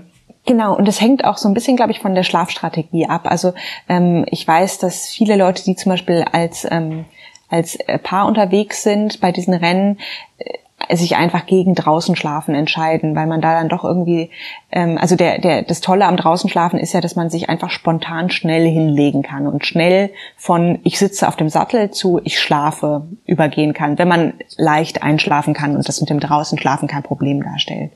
Ähm, für, wenn man halt mit zwei Leuten unterwegs ist, ist es halt manchmal so, dass man da nicht wirklich äh, leicht das getimed kriegt. Also einer ist schon müde, der andere will lieber noch 100 Kilometer fahren und dann hat man halt irgendwie so verschiedene Wünsche und da ist es manchmal einfacher, wenn man sagt, okay, wir schlafen einfach im Hotel und machen dieses Camping-Ding nicht. Also da kenne ich viele gerade bei den ähm, äh, bei den ähm, ja, Paarwertungen, äh, die das halt so entscheiden vorher. Oder auch Einzelfahrer, zum Beispiel James Hayden, ähm, der das TCR auch zweimal gewonnen hat ähm, und auch viele andere Rennen sehr erfolgreich beendet hat jetzt in den letzten Jahren. Ähm, der schläft oder schlief bei den TCRs auch wenig draußen, sondern mehr in Hotels. Und in Hotels zu schlafen hat dann natürlich den Vorteil, dass man Zugriff auf Strom, Steckdose und so weiter, äh, Dusche hat. Das kostet dann ein bisschen mehr Zeit, aber man kann halt alles laden und das ist ähm, was, was man natürlich ähm, draußen nicht hat. Also wenn man sagt, man möchte viel draußen schlafen, ist, denke ich, ein Dynamo sehr sinnvoll. Wenn man sagt, ähm, man wird eh jede Nacht in einem Hotel schlafen, dann kann man eigentlich auch ähm, sich das Gewicht für einen Dynamo sparen. Ja, ich glaube, das ist äh, so eine ganz gute äh, Selbstcheck-Regel, wie ich so nennen kann. Ähm, ja, äh, ich habe noch ein Thema und zwar ähm, ist das eigentlich ein, ich, ja, ist ein eher ernstes Thema, also, oder ich weiß es nicht. Also, es ist ja so, wir haben ja über Rennlängen gesprochen, ne? Und es hat sich herausgestellt, dass Rennen, die so um die 1000 Kilometer lang sind, On-Road oder Off-Road, Off-Road ist man natürlich auch immer noch mal ein bisschen länger unterwegs, dass ähm, die, die diese Rennen gewinnen, aktuell nicht schlafen.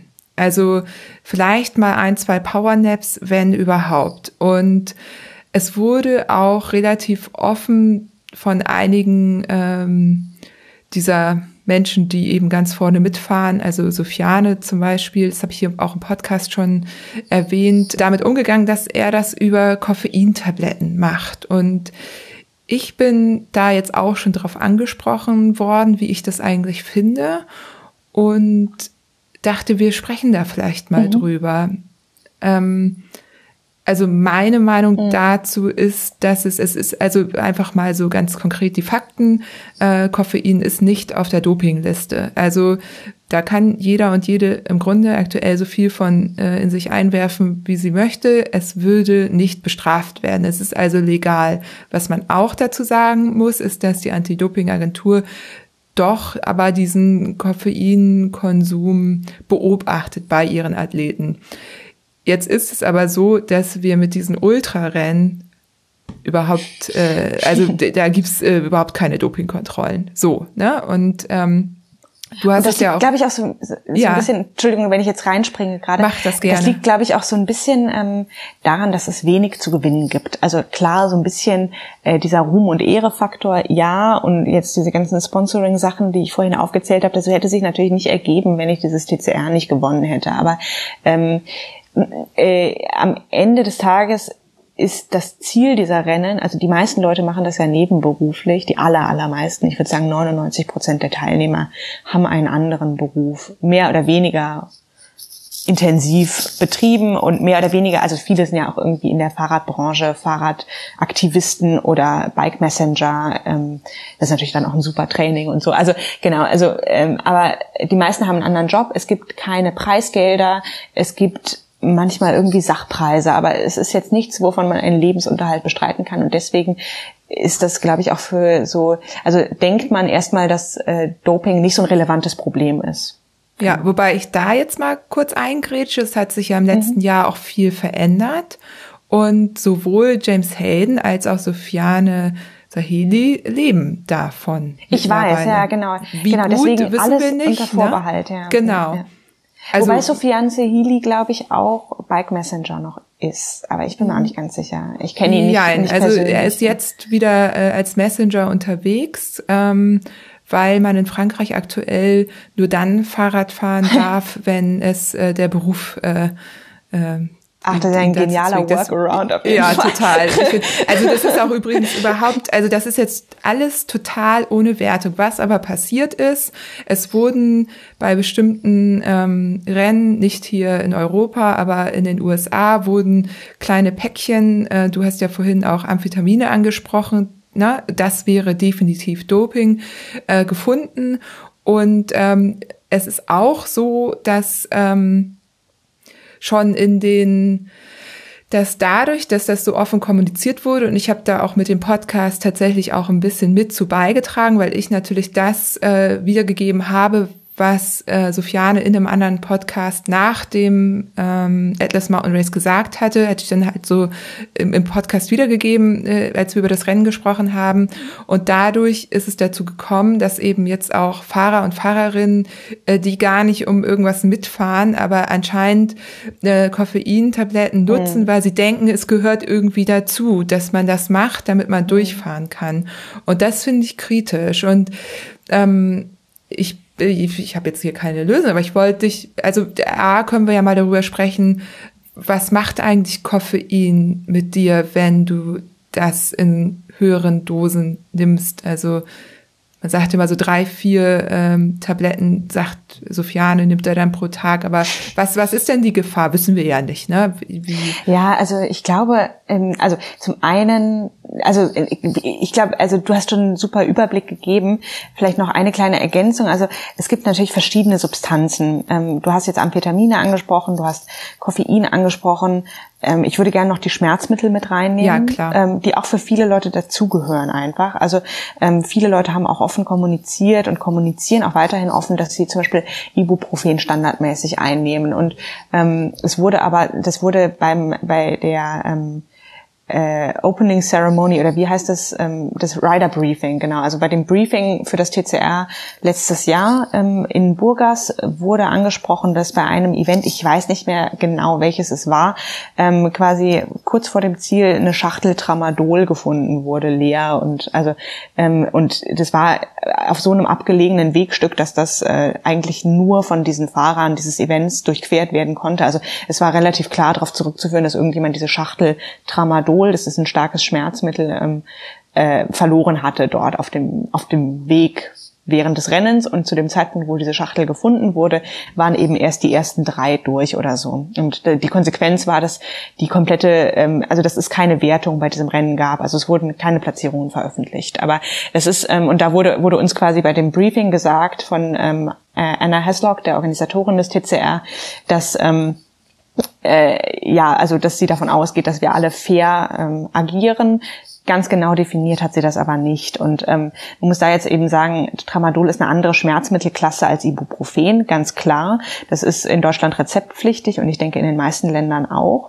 Ähm, außerhalb Deutschlands Ibuprofen kann man ja over the counter, also sozusagen ohne Rezept bekommen.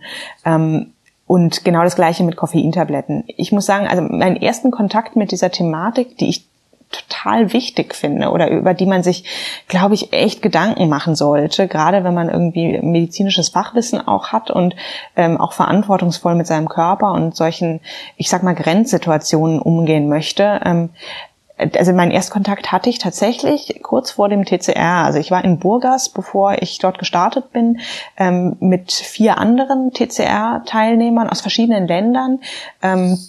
In einem Airbnb untergebracht. Also wir hatten uns vorher über die ähm, TCR Facebook-Gruppe gefunden und ähm, haben dann zusammen einfach, ohne uns zu kennen, ein Airbnb gebucht und das war super cool. Und dann haben wir halt unser Gepäck so ein bisschen verglichen am Abend oder zwei Abende davor und haben so irgendwie durchgesprochen, wie wir was einpacken und es war natürlich super spannend. Ähm, die meisten von uns hatten es zum ersten Mal gemacht und zwei hatten schon mal sowas gemacht in der Art. Und ähm, einer, der ähm, ebenfalls, also der war auch äh, mit in diesem Airbnb, äh, hat dann auf einmal so eine große Tüte rausgezogen, also wirklich so ein, so ein Gefrierbeutel mit fünf Liter oder so. Und da war echt, also jetzt nicht komplett voll, aber so äh, bestimmt ähm, 100 Tabletten insgesamt drin. Also würde ich jetzt mal grob schätzen so. Und habe ich ihn gefragt, was das denn ist. Also es waren einfach wirklich nur die Tabletten und es waren weiße und gelbe Tabletten und alles gemischt sozusagen in diesem Beutel. Und dann meinte er, ja, die weißen, das sind Koffeintabletten und die gelben sind irgendwelche Vitamine, die er so nimmt. Also es war jetzt nicht irgendwie, dass er Veganer äh, war und das als Nahrungsergänzungsmittel sozusagen genommen hat, sondern er meinte, es sind irgendwie so gemischte Vitamine. Und ähm, dann meinte er, ja, und was ist da jetzt der Plan? Also warum hast du es nicht in der Schachtel gelassen, wenn du da, also ich meine, wenn man da irgendwie gezielt Koffein möchte, dann kann man es ja auch irgendwie aus einer Schachtel nehmen, so jetzt. Und dann meinte er, ja, pff, ach, wenn es mir schlecht geht, habe ich mir angewöhnt, nehme ich einfach eine Handvoll davon, werf die ein und spül die runter. So und ich, also irgendwie in mir hat sich alles zusammengezogen, so, ähm, weil ich einfach das Gefühl hatte, der hat sich da echt nicht viele Gedanken drüber gemacht und über die Konsequenzen auch nicht. Ähm, und ähm, genau, also ich meine, also so jetzt als ähm, äh, ja, um das klarzustellen, der ähm, ein super netter Typ. Ich äh, glaube jetzt auch nicht, dass es irgendwie mit mit ähm, Schummeln als Hintergedanken oder auch mit irgendwie vielleicht war es einfach ein bisschen Unvorsichtigkeit oder Uninformiertheit oder Unüberlegtheit oder einfach Gewohnheit, dass er sich einfach an dieses, ich nehme eine Handvoll und dann geht's mir besser in der Regel und wenn es nur Placebo-Effekt ist sozusagen, ähm, gewöhnt hat.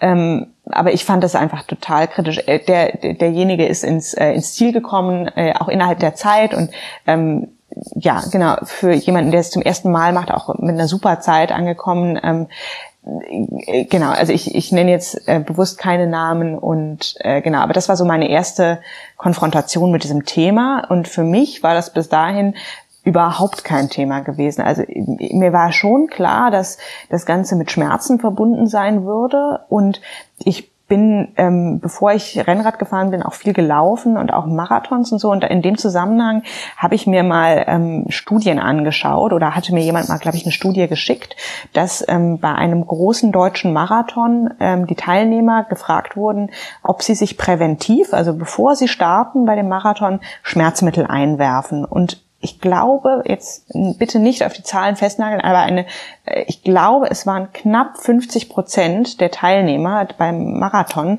die gesagt haben, ja, ich nehme Schmerzmittel, bevor ich starte. Also äh, ohne dass ich Schmerzen habe sozusagen, nehme ich vorher, bevor ich meinen Körper dieser, ähm, diesen 42 Kilometern unterziehe, ähm, schon mal Schmerzmittel, einfach damit es besser läuft. So. Und ich war schockiert, als ich diese Studie gesehen habe. Und ähm, daran hat mich dann auch irgendwie dieses, äh, das Ganze erinnert mit diesen Koffein- und Vitamintabletten, ähm, was ich da in Burgas erlebt habe. Und ähm, genau, jetzt so ein bisschen der medizinische Aspekt. Ähm, Johanna, unterbrich mich bitte, wenn ich irgendwie jetzt ins Labern gerate und ähm, das alles langatmig wird und du spezielle Fragen hast oder grätsch auch gerne rein. Aber so ein bisschen der medizinische Aspekt, den ich da gerne beleuchten ähm, würde, ist halt, äh, Medikamente haben auch Nebenwirkungen. Die sind natürlich ähm, bei einigen Medikamenten wesentlich stärker ausgeprägt als bei anderen. Also zum Beispiel Schmerzmittel ähm, ja, also können zum Beispiel auch die Magenschleimhaut reizen und ähm, das, also jedes Medikament kann immer auch Nebenwirkungen haben. Manche Schmerzmittel haben auch ähm, eine betäubende Wirkung sozusagen, also kann die Sinneswahrnehmung beeinträchtigen. Was natürlich, wenn wir jetzt uns mal vorstellen, wir fahren nachts auf einer viel befahrenen Landstraße oder auch auf einer wenig befahrenen Straße mit schlechtem Asphalt Nachteile haben kann. Ähm, und auch sicherheitsrelevante Nachteile. Und ähm, genau, also ich, ich, äh, ich rede mich jetzt gerade so ein, so ein kleines bisschen in Rage und ich, ähm, ich denke, man muss das sehr differenziert betrachten alles, aber für mich persönlich ähm, habe ich die Entscheidung getroffen, dass ich auf nichts zurückgreifen möchte, was es in der Apotheke ähm, sozusagen an ähm, Mitteln gibt, die ähm, also ich, ein Pflaster, klar kann man verwenden jetzt, aber ich meine jetzt an, ähm, an Mitteln, also ich möchte keine Koffeintabletten nehmen, ich möchte keine Schmerzmittel nehmen, außer es ist absolut unvermeidbar. Also ich trage, ich hatte auch beim TCR sozusagen zwei Notfall-Ibuprofen 400 dabei, aber ich glaube, alle, die schon mal Ibuprofen genommen haben, wissen, dass jetzt eine Ibuprofen 400 einem das nicht irgendwie, äh, keine Ahnung, einem die Sinne vernebelt oder so. Und ich ähm, habe davon auch nicht wirklich Gebrauch gemacht bis jetzt in meiner, also ich erinnere mich nicht, dass ich jemals das gebraucht hätte, sozusagen. Ähm,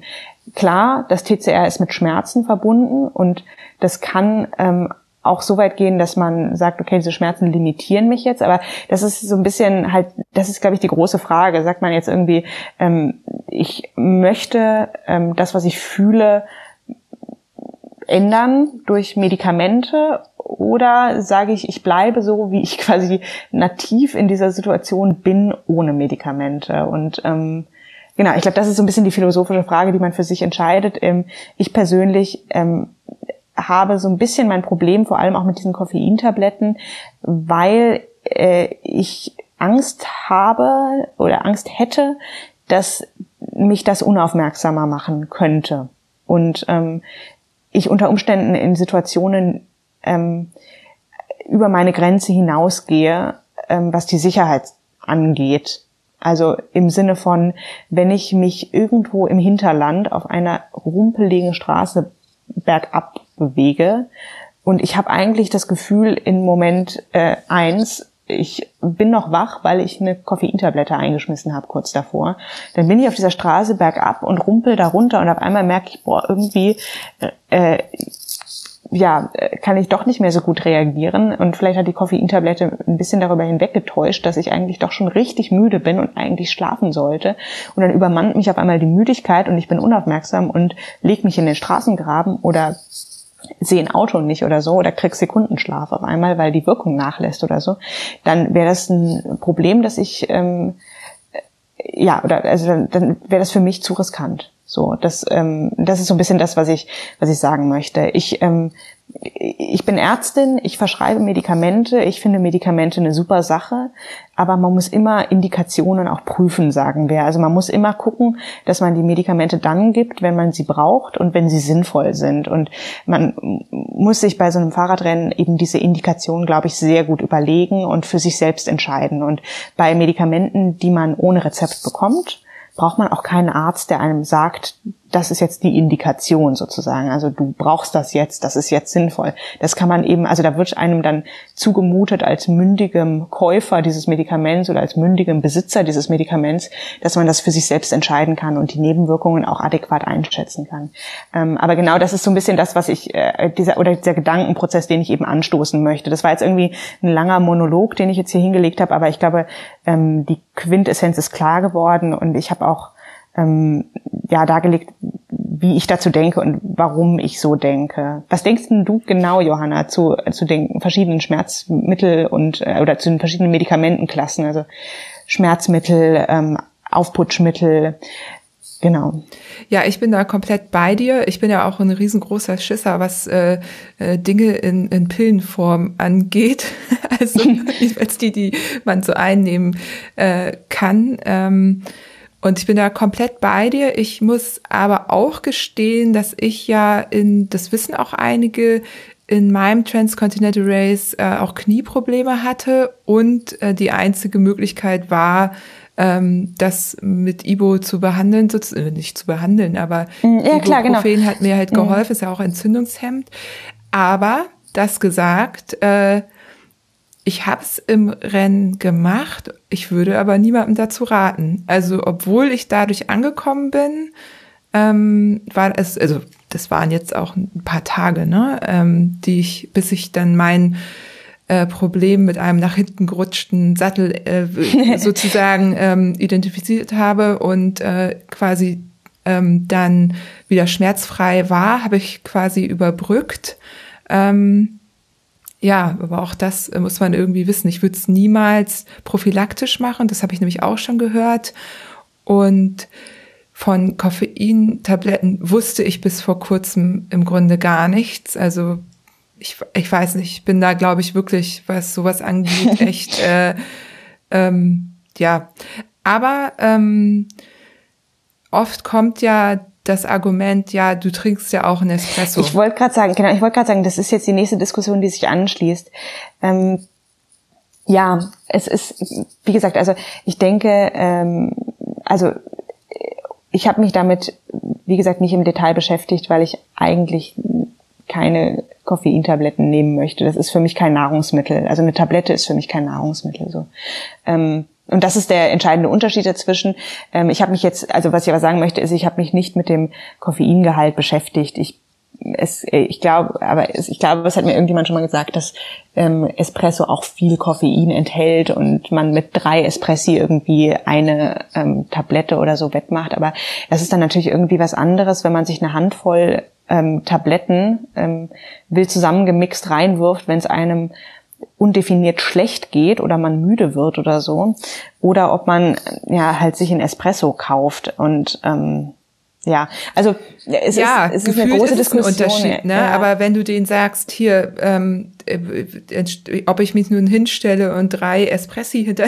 Ich weiß, aber ja. Eben, oder aber mir schmeckt kein Kaffee. Mir schmeckt kein Kaffee. Ja. Darf ich statt der drei Espressi mir jetzt eine Koffeintablette?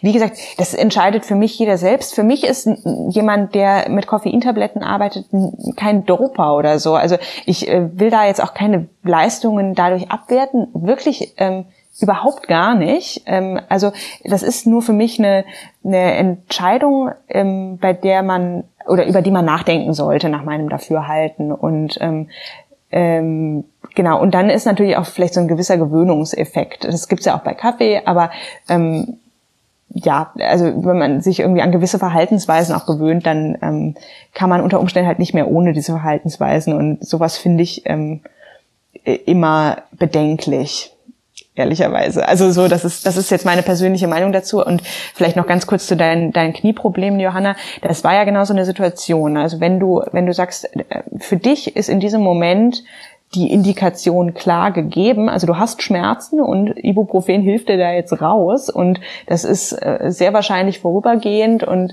ähm, äh, genau. Also ich, ich finde, das ist also das ist deine Entscheidung an dem Punkt und ähm, das machst du quasi mit dir selbst aus für mich. Ja, also ähm, ich weiß auch, dass zum Beispiel äh, Melissa Pritchard, die ähm, erste Frau beim TCR 2017, genau die gleichen Probleme hatte. Also die hatte auch Knieprobleme und hat größere Mengen ähm, Ibuprofen auch eingenommen, was ihr dann nachher äh, Sorge bereitet hat, weil sie während des TCR 2017 schwanger war. Ähm, oder ja, also entweder kurz danach Stimmt, schwanger geworden doch, ist doch, oder also genau, ja. das ist die beste Geschichte überhaupt, ja. ähm, dass eine schwangere Frau beim TCR ähm, so gut mitfährt und ja, fand ich ähm, beeindruckend, genau. Ähm, aber die hat auch, und da hat sie sich eben Sorgen gemacht, ob sie ähm, dem Kind geschadet hat, dadurch, dass sie große Mengen Schmerzmittel und ähm, äh, und ja, ich sag mal, TCR-Essen vertilgt hat während dieses Rennens. Ja, ja, also äh, nicht so ein einfaches Thema. Also ähm, ich bin da auch zwiegespalten, also zumindest was das Ibuprofen jetzt angeht. Ne? Also vielleicht kann man da auch im Vorfeld für sich selber irgendwie sagen, hey, ähm, bis zu so und so vielen Tagen mache ich das. Wenn es dann aber nicht weggeht, dann ähm, scratch ich so. Ja, wobei aber, macht man das dann wirklich, wenn man ja. irgendwie einen Tag vor dem Ziel ist? Das ist ja wieder die Frage. Also so ein bisschen, mhm. wie gesagt, ich bin, also ich bin niemand, der irgendwie Medikamente verteufelt, überhaupt nicht. Ähm, und äh, Ibuprofen ist eine super Sache, äh, aber ich bin halt dafür, dass man immer kritisch die Indikation prüft und man sollte sich auch der Nebenwirkungen immer bewusst sein. Und es ist eben auch so, dass, also das ist jetzt vielleicht noch ein bisschen der weitere medizinische Kontext, also durch so ein TCR ähm, ist, also das, äh, ich finde das persönlich auch sehr, sehr interessant. Ähm, also ich glaube schon, dass sich da enorme Verschiebungen ähm, der, der Nierenwerte ergeben. Wenn man das mal testen würde, es wäre sicher hochinteressant. Also ich meine, ich persönlich merke das, äh, dass sich mein Urin verändert während ähm, solcher langer Veranstaltungen und ähm, dass ich auch weniger, ähm, einfach weniger ausscheide sozusagen. Und das ändert sich dann, sobald das Rennen vorbei ist, dann scheide ich auf einmal total viel aus und man lagert ja auch Wasser ein. Das äh, stellen ganz viele Leute fest. Und das sind eigentlich klare Zeichen davon, dass die Niere nicht so toll funktioniert in dem Moment. Und das ist auch erklärbar. Da gibt es auch Untersuchungen zu, dass durch große ähm, Belastung, also große Muskelbelastung sozusagen, viel Myoglobin ins Blut kommt und dadurch kriegt man dann eine sogenannte Crush-Niere. Das bedeutet, man hat quasi vorübergehend eine, ähm, eine Nierenschwächung sozusagen oder eine schwächere Niere. Und ähm, manche Medikamente werden eben auch über die Niere ausgeschieden und dadurch kann sich das verändern. Also dadurch können die akkumulieren oder quasi der, also der Abbau und die Ausscheidung spielen ja eine wichtige Rolle bei der Regulation des Medikamentenspiegels. Und ähm, wenn das sich eben verändert während so eines Rennens oder die Niere sowieso schon so ein bisschen hart am Arbeiten ist, ähm, weil man eben diese, diese Muskelbelastung hat ähm, und Genau, äh, da könnte man dann die Niere unter Umständen schädigen. Also das sind halt einfach so, so, so Sachen, dass man sich der Nebenwirkungen immer bewusst sein muss, auch im Kontext dieser, ähm, dieser körperlichen Belastung, die man da gerade ähm, ja, hat während so eines Rennens. Das ist ja irre. Du hast gerade eine Frage beantwortet, die in dem aller, aller, allerersten Podcast hier aufgeworfen wurde, nämlich äh, Björn Ach so, warum man Wasser einlagert. Und genau, so, ja. und war natürlich total aufgedunsen, ich auch und wir wussten beide nicht, also ich nicht in dem Moment, ich, er war ja gerade ein Rennen gefahren, ich nicht, aber ich erinnere mich auch, dass das bei mir so war nach dem Transcontinental Race und auch es gibt so ein paar Fotos von mir, wo ich auch ein ziemlich aufgedunsenes Gesicht habe. Das war nach so einer vier Tage Extrem-Testtour in, in ja. der Vorbereitung. Ja. Und ich habe dann äh, versucht herauszufinden, woran das liegen könnte. Und keiner konnte mir so wirklich eine Antwort geben. Also auch, ich habe auch Ärzte gefragt. Ja, aber Niere fiel schon mal, aber so so richtig hatten die sich natürlich damit noch nie beschäftigt. Ähm, du, äh, da dich das interessiert, hast du das wahrscheinlich dann noch mal ein bisschen genauer. Ja, beziehungsweise ich habe da, ich habe da an einen Unikurs gedacht. Also ich bin ja noch nicht so lange aus der Uni raus und das, ähm, also genau dieses Krankheitsbild hat uns, also diese Crush-Niere, von der ich eben gesprochen habe, das äh, hat uns da ein Prof erzählt im Zusammenhang mit einer Patientin, die ähm, ja quasi so Quetschverletzungen der Muskulatur hatte. Also die hatte, glaube ich, ihr Bein oder so äh, ganz grob ein eingequetscht und dadurch ist ähm, viel Muskel zerfallen sozusagen. Und äh, Muskeln sind also enthalten dieses Myoglobin, das ist quasi ein Bestandteil des Muskels und ähm, äh, genau, dadurch kam dieses Myoglobin in großen Mengen ins Blut und damit kommt die Niere eben nicht klar, wenn so viele, so viel von diesem, ja, von diesem Stoff, von dieser Substanz äh, durch die Niere läuft und das schädigt sie. Und ähm, genau, also das ist so ein bisschen äh, die Theorie, die ich am plausibelsten äh, finde für diese ähm, Ödeme, sagen wir, also für die Wassereinlagerungen. Und ähm, genau, ich habe da auch mit, mit einigen Kollegen schon mal drüber gesprochen und die fanden es auch plausibel eigentlich. Ähm, genau, ich meine, das, das, das Konsequente da wäre jetzt natürlich, also oder was ich hochinteressant fände, wäre natürlich mal bei so einem Rennen, möglichst einem langen Rennen, ähm, Blutwerte zu untersuchen. Also dass man die Nierenwerte eben vor der ähm, vor dem Start, vielleicht auch im Training schon irgendwie über einen gewissen Zeitverlauf ähm, erhebt und dann an den Checkpoints und dann im Ziel und dann eben guckt äh, oder dann auch Tage, nachdem die Leute im Ziel sind, nachdem sich alles wieder normalisiert hat und vielleicht eine Urinprobe untersucht. Also da könnte man sich ähm, was sehr, sehr Schönes überlegen. Super spannend. ich, ich stelle mich als ich total klasse, ja. Testperson zur Verfügung. Naja, genau, aber da muss man auch erstmal eben die ganzen Sportler davon überzeugen, dass sie sich Blut abnehmen lassen und ja, ach, in ein Becherchen pinkeln. Aber ich meine, so ich kann mir vorstellen, wenn man jetzt nicht gerade um die ersten äh, zehn Plätze mitfährt, dass man da auch kein Problem mit hätte, irgendwie ein Milliliter Blut zu lassen oder so. Überhaupt ähm, nicht, nee. Ja, das war genau. total spannend. naja, müssen wir, müssen wir einen Ethikantrag schreiben dafür und dann schauen wir, schauen wir, ob wir das machen dürfen, die Studie. Also wenn die Leute einwilligen. Ja, ja, warum ja. nicht? Ja, ich bin, ich bin dabei. Toll, lass uns das machen. Ja, ich fände ich fänd super spannend. Also, wie gesagt, ich, ich meine, da, ich würde als Hypothese formulieren, dass sich, äh, dass sich das bestätigt, was ich vorhin erzählt habe, also dass die Nierenwerte vorübergehend schlechter werden und ähm, genau und danach sich wieder erholen, weil die Leute halt. Die Frage ist halt, was das längerfristig mit uns macht. Ne? Also wenn wir jetzt irgendwie, keine Ahnung, wenn jetzt ähm, Leute hochaktiv sind und in der Saison, sage ich mal, fünf, sechs Rennen fahren, so wie Sofian, der, ähm, der wirklich viele Rennen dieses Jahr gefahren ist, ähm, ist dessen Nierenwert jetzt dieses Jahr schlechter an Weihnachten als letztes Jahr an Weihnachten? So, sowas wäre natürlich auch spannend über den Zeitverlauf. Oder werden wir alle früher niereninsuffiziient als normal? Also sozusagen äh, haben wir alle mit 80 eine schlechtere Nierenfunktion als Vergleichspersonen, die nicht Ultrarennen fahren? Ja, ähm, aber bevor wir über sowas nachdenken, was kann man denn machen, um den, äh, ich nenne es jetzt mal Schaden möglichst gering zu halten? Hast du da eine Idee? Ja, ähm, ja, ich glaube Flüssigkeit zuführen. Letztendlich, ich meine, wenn das tatsächlich so ist, wie ich das jetzt formuliert habe, dann wäre die Konsequenz, also man, dann könnte man quasi diesen, ja, ich sag mal Muskelzerfall, den wir durch die große Muskelanstrengung haben, ähm, stoppen, dadurch, dass wir aufhören zu treten. Und das ist aber ja keine Option bei diesen Rennen, wenn man nicht im Ziel ist. Ähm, ja, also ich, ähm, ich denke, gut, trinken ist eine, ist eine Option und ähm, ja, immer im Prinzip, also es ist alles eben super schwierig unter TCR-Bedingungen. Also im, im Krankenhaus würde man da andere Maßnahmen ergreifen können, aber unter äh, TCR-Bedingungen lässt sich sowas halt schlecht äh, durchführen und sowas ist eben auch immer mit ähm, Laborwert Monitoring verbunden. Und im Krankenhaus haben wir die Leute eben aber auch nicht 24-7 auf einem Fahrradergometer sitzen. Also da, da ist dann sozusagen, ähm, äh, ja, also Krankenhausbedingungen sind immer ganz anders als, als äh, solche Versuchsbedingungen. Aber dadurch wäre eben so eine, so eine Studie für, für mein Empfinden hochinteressant und natürlich auch persönlich super interessant. Ich bin äh, begeistert. naja, mal schauen. Ich, ich hoffe, ich habe jetzt hier nicht totalen Unsinn erzählt, aber falls ein, ein Nephrologe zuhört und, und mir jetzt sagt, und mir jetzt sagt irgendwie, boah, die Fiona hat da voll den Schwachsinn erzählt, dann bitte melden, weil ähm, genau, ich, also ich bin eigentlich, ähm, ich bin eigentlich relativ überzeugt davon, dass das äh, die Ursache sein könnte. Also ergibt zumindest für mich Sinn. Ähm, oder ich bin aber auch interessiert an anderen Erklärungen, wenn es da was gibt. Ja, wir starten hier äh, ein Forschungsprojekt. Ich, ja, mal sehen.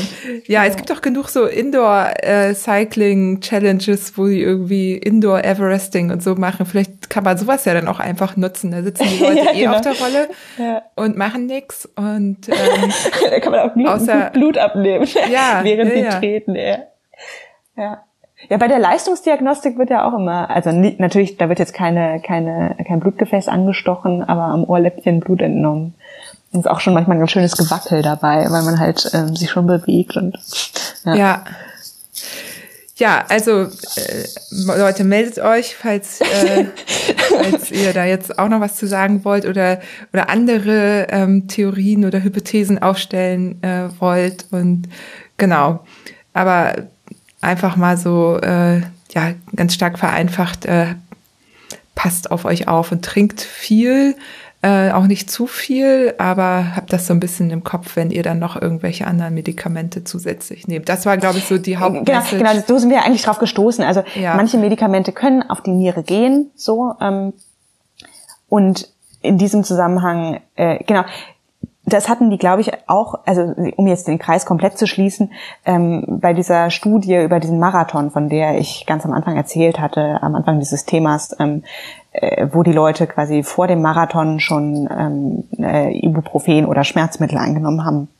Da haben die das auch vor allem diskutiert im Hinblick auf ähm, Nierenfunktionsverschlechterungen aufgrund oder äh, quasi renale, also Nierennebenwirkungen dieser Schmerzmittel. Und das ist was, was glaube ich für uns ein bisschen im Hinterkopf bleiben kann, dass ähm, äh, manche Medikamente eben auf die Niere gehen im Volksmund und ähm, und wir unsere Niere unter Umständen schon ganz schön beanspruchen, einfach dadurch, dass wir diese Extremveranstaltung machen. Und es ist einfach eine extreme körperliche und, und psychische Belastung und eben auch eine Belastung unserer ähm, unserer Wachphasen sozusagen oder quasi ein Ausreizen unserer ähm, Wachphasen und ähm, ich glaube auch damit ein Ausreizen unserer Aufmerksamkeit. Also kein Mensch kann drei Nächte durchmachen und ist nach diesen drei Nächten noch genauso aufmerksam wie am ersten Tag morgens.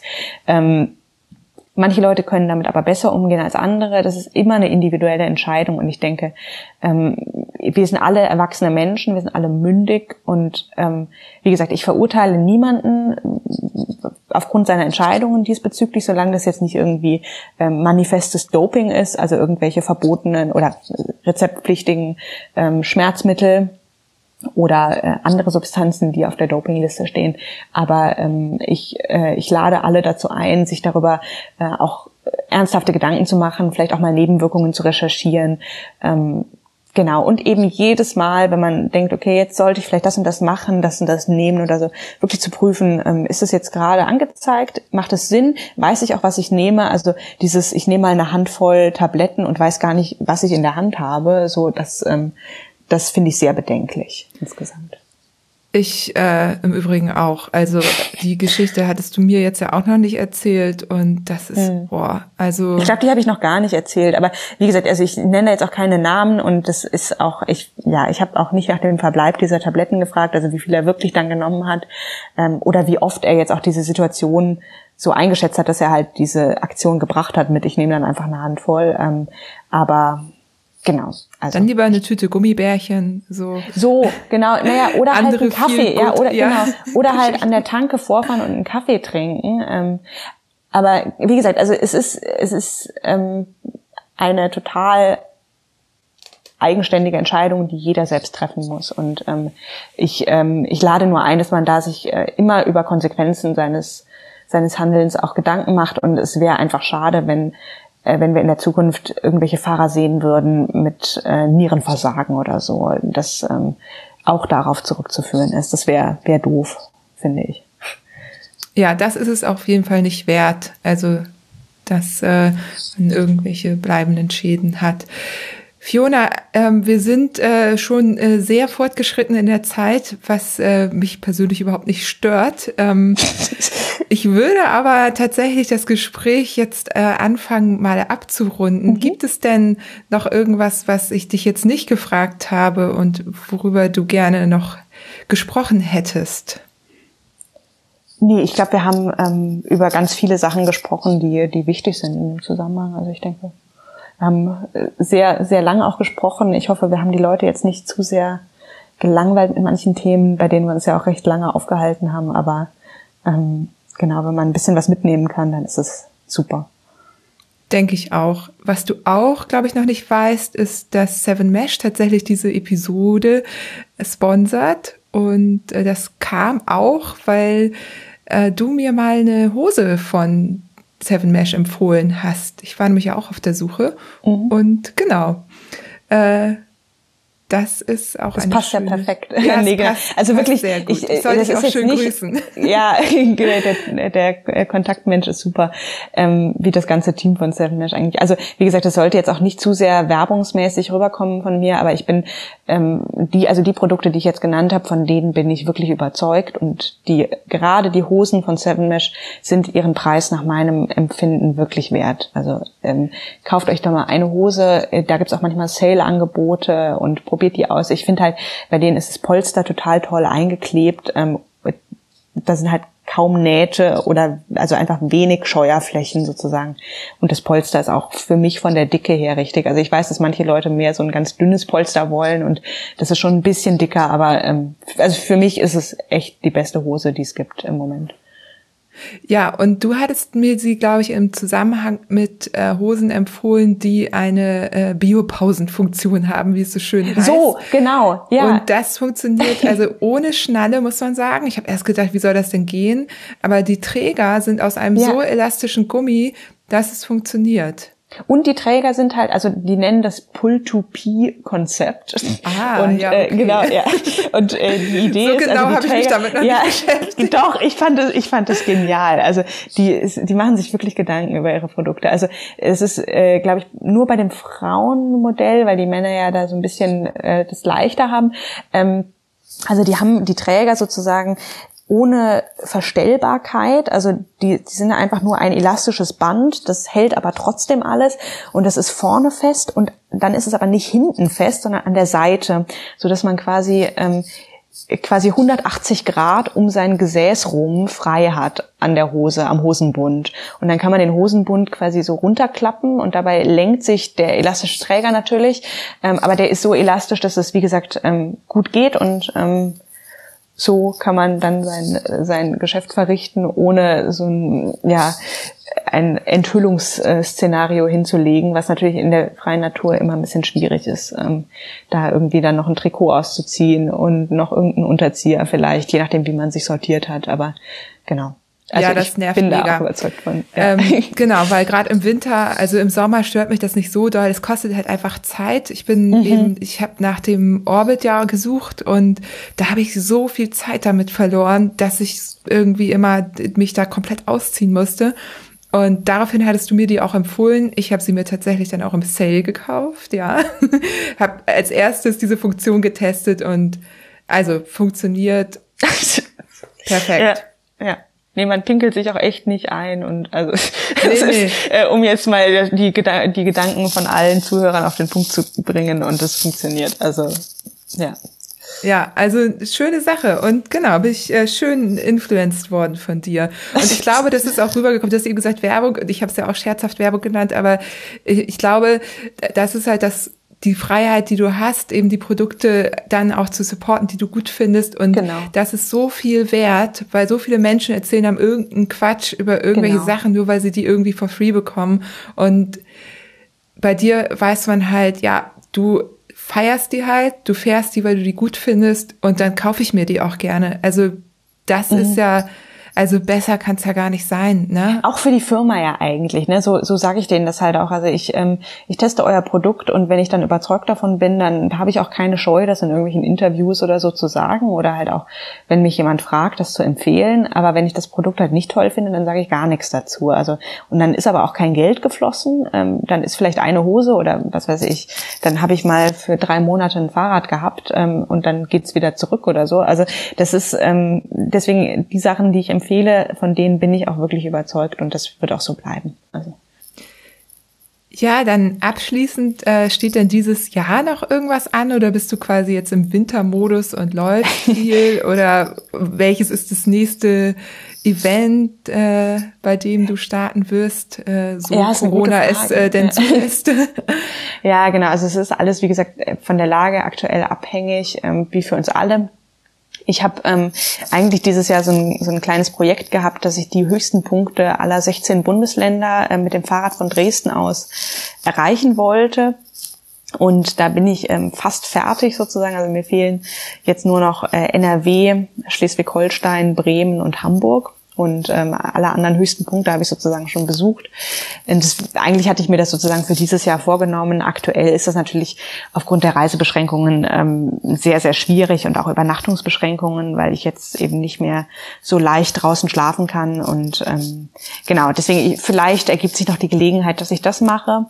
Ähm, aber wenn das die pandemische Lage nicht zulässt, dann ähm, habe ich da auch überhaupt kein Problem damit, das ähm, auf nächstes Frühjahr oder wann auch immer zu verschieben. Aber das war so ein bisschen noch so ein kleines, kleines Projekt, das ich eigentlich für 2020 noch vorhatte. Ansonsten, so jetzt über den Winter laufe ich auf jeden Fall mehr. Ähm, das liegt einfach daran, ähm, dass ich in der Dunkelheit, also im Sommer fahre ich halt auch öfters mal dann um 18 Uhr los mit dem Fahrrad. Das ist natürlich jetzt alles dann in der Dunkelheit und ähm, genau, da gehe ich dann lieber mal abends ähm, eine, eine Runde laufen.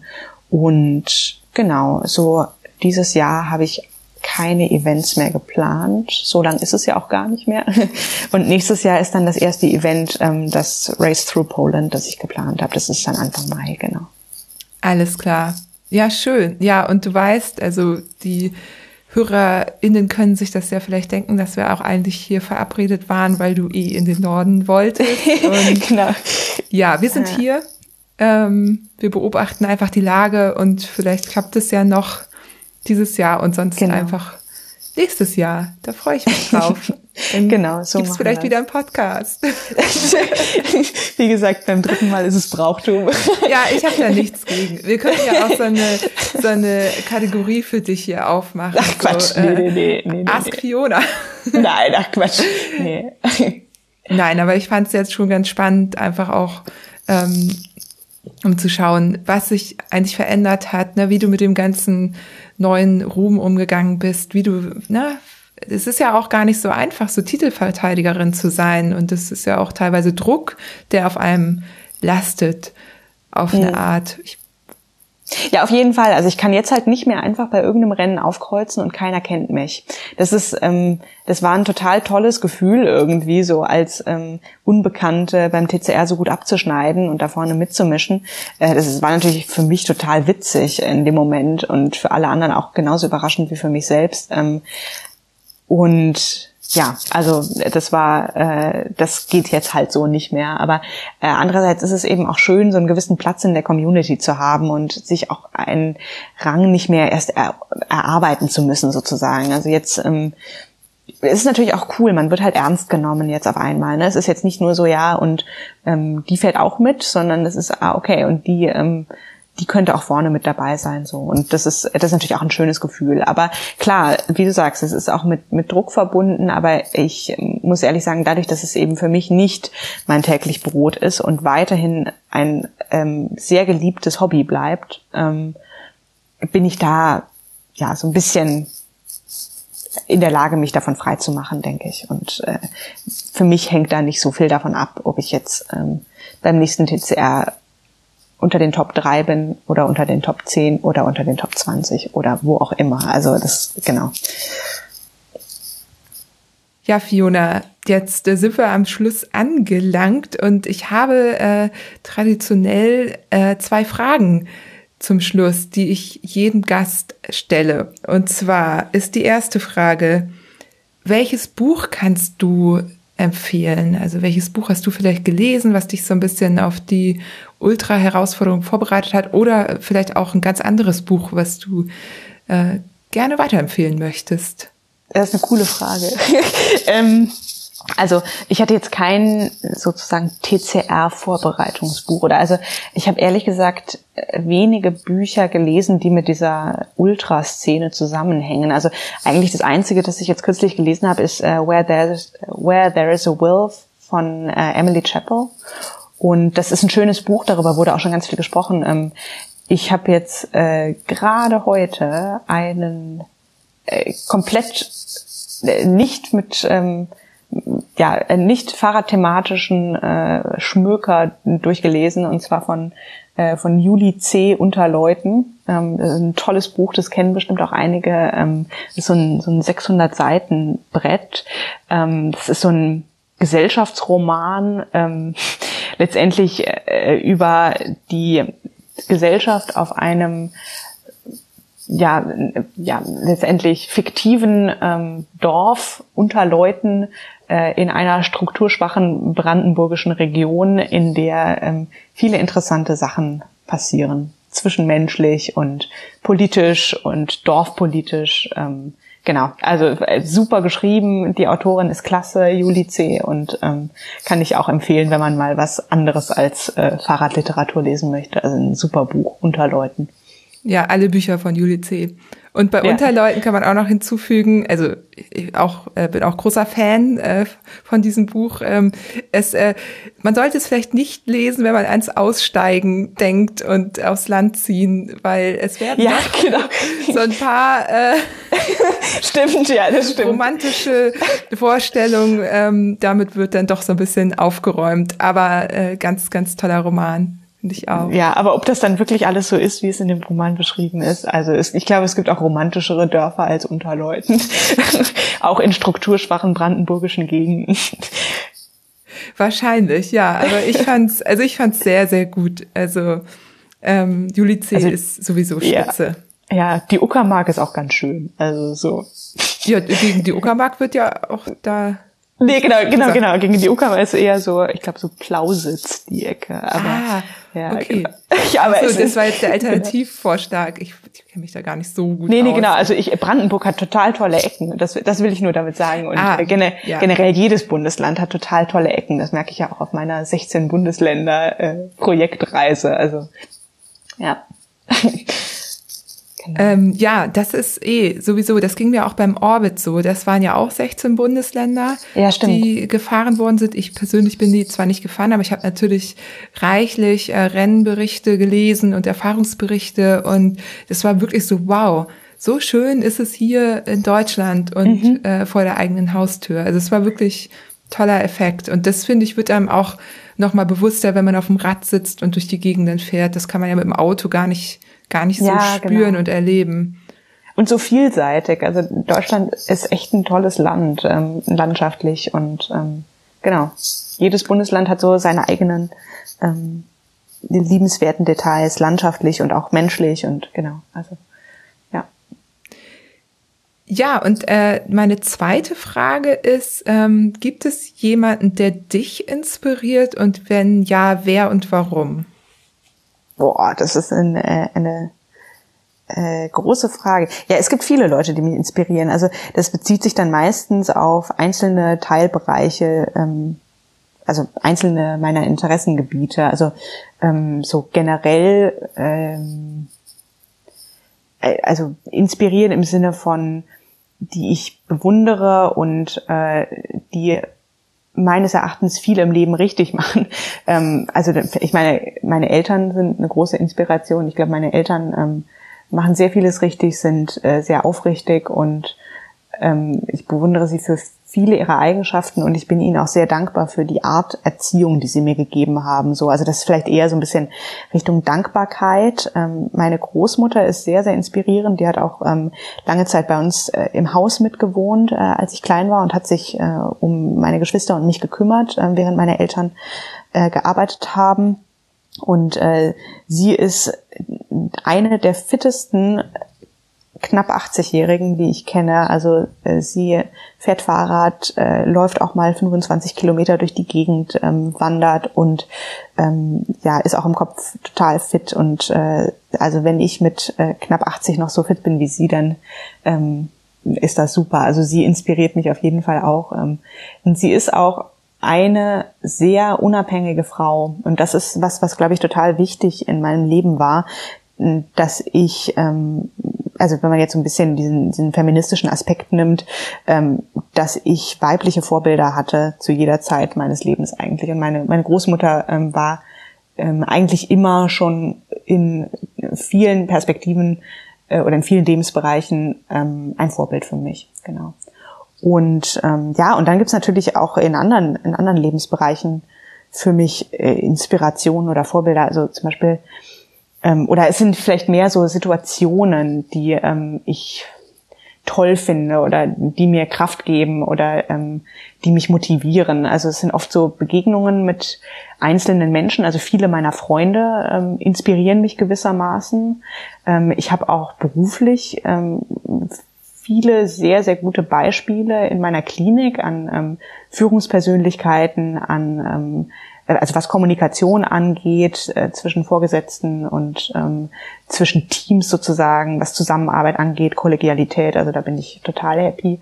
Ähm, und auch inspiriert so gesehen, also dass ich sage, ja, falls ich mal in eine Führungsposition kommen sollte, ähm, dann mache ich das so wie der oder wie diejenige.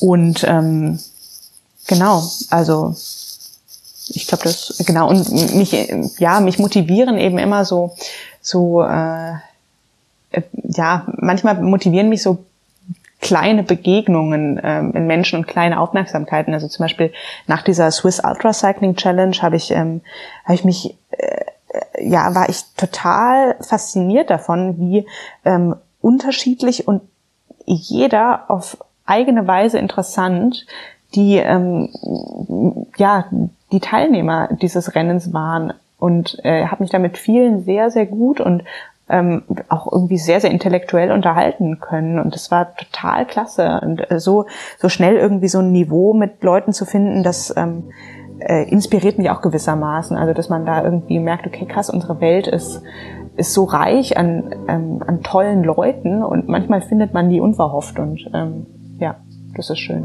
Genau. Das ist ein wunderschönes Schlusswort und äh, dann bedanke ich mich äh, für das Gespräch. Ich freue mich, dass wir es geschafft haben, trotz Lockdown uns äh, zusammenzusetzen, digital und äh, wünsche dir noch einen ganz schönen Abend und freue mich, dass wir uns bald hoffentlich dann auch mal wiedersehen. Ja, ich mich auch. Bis bald. Ciao.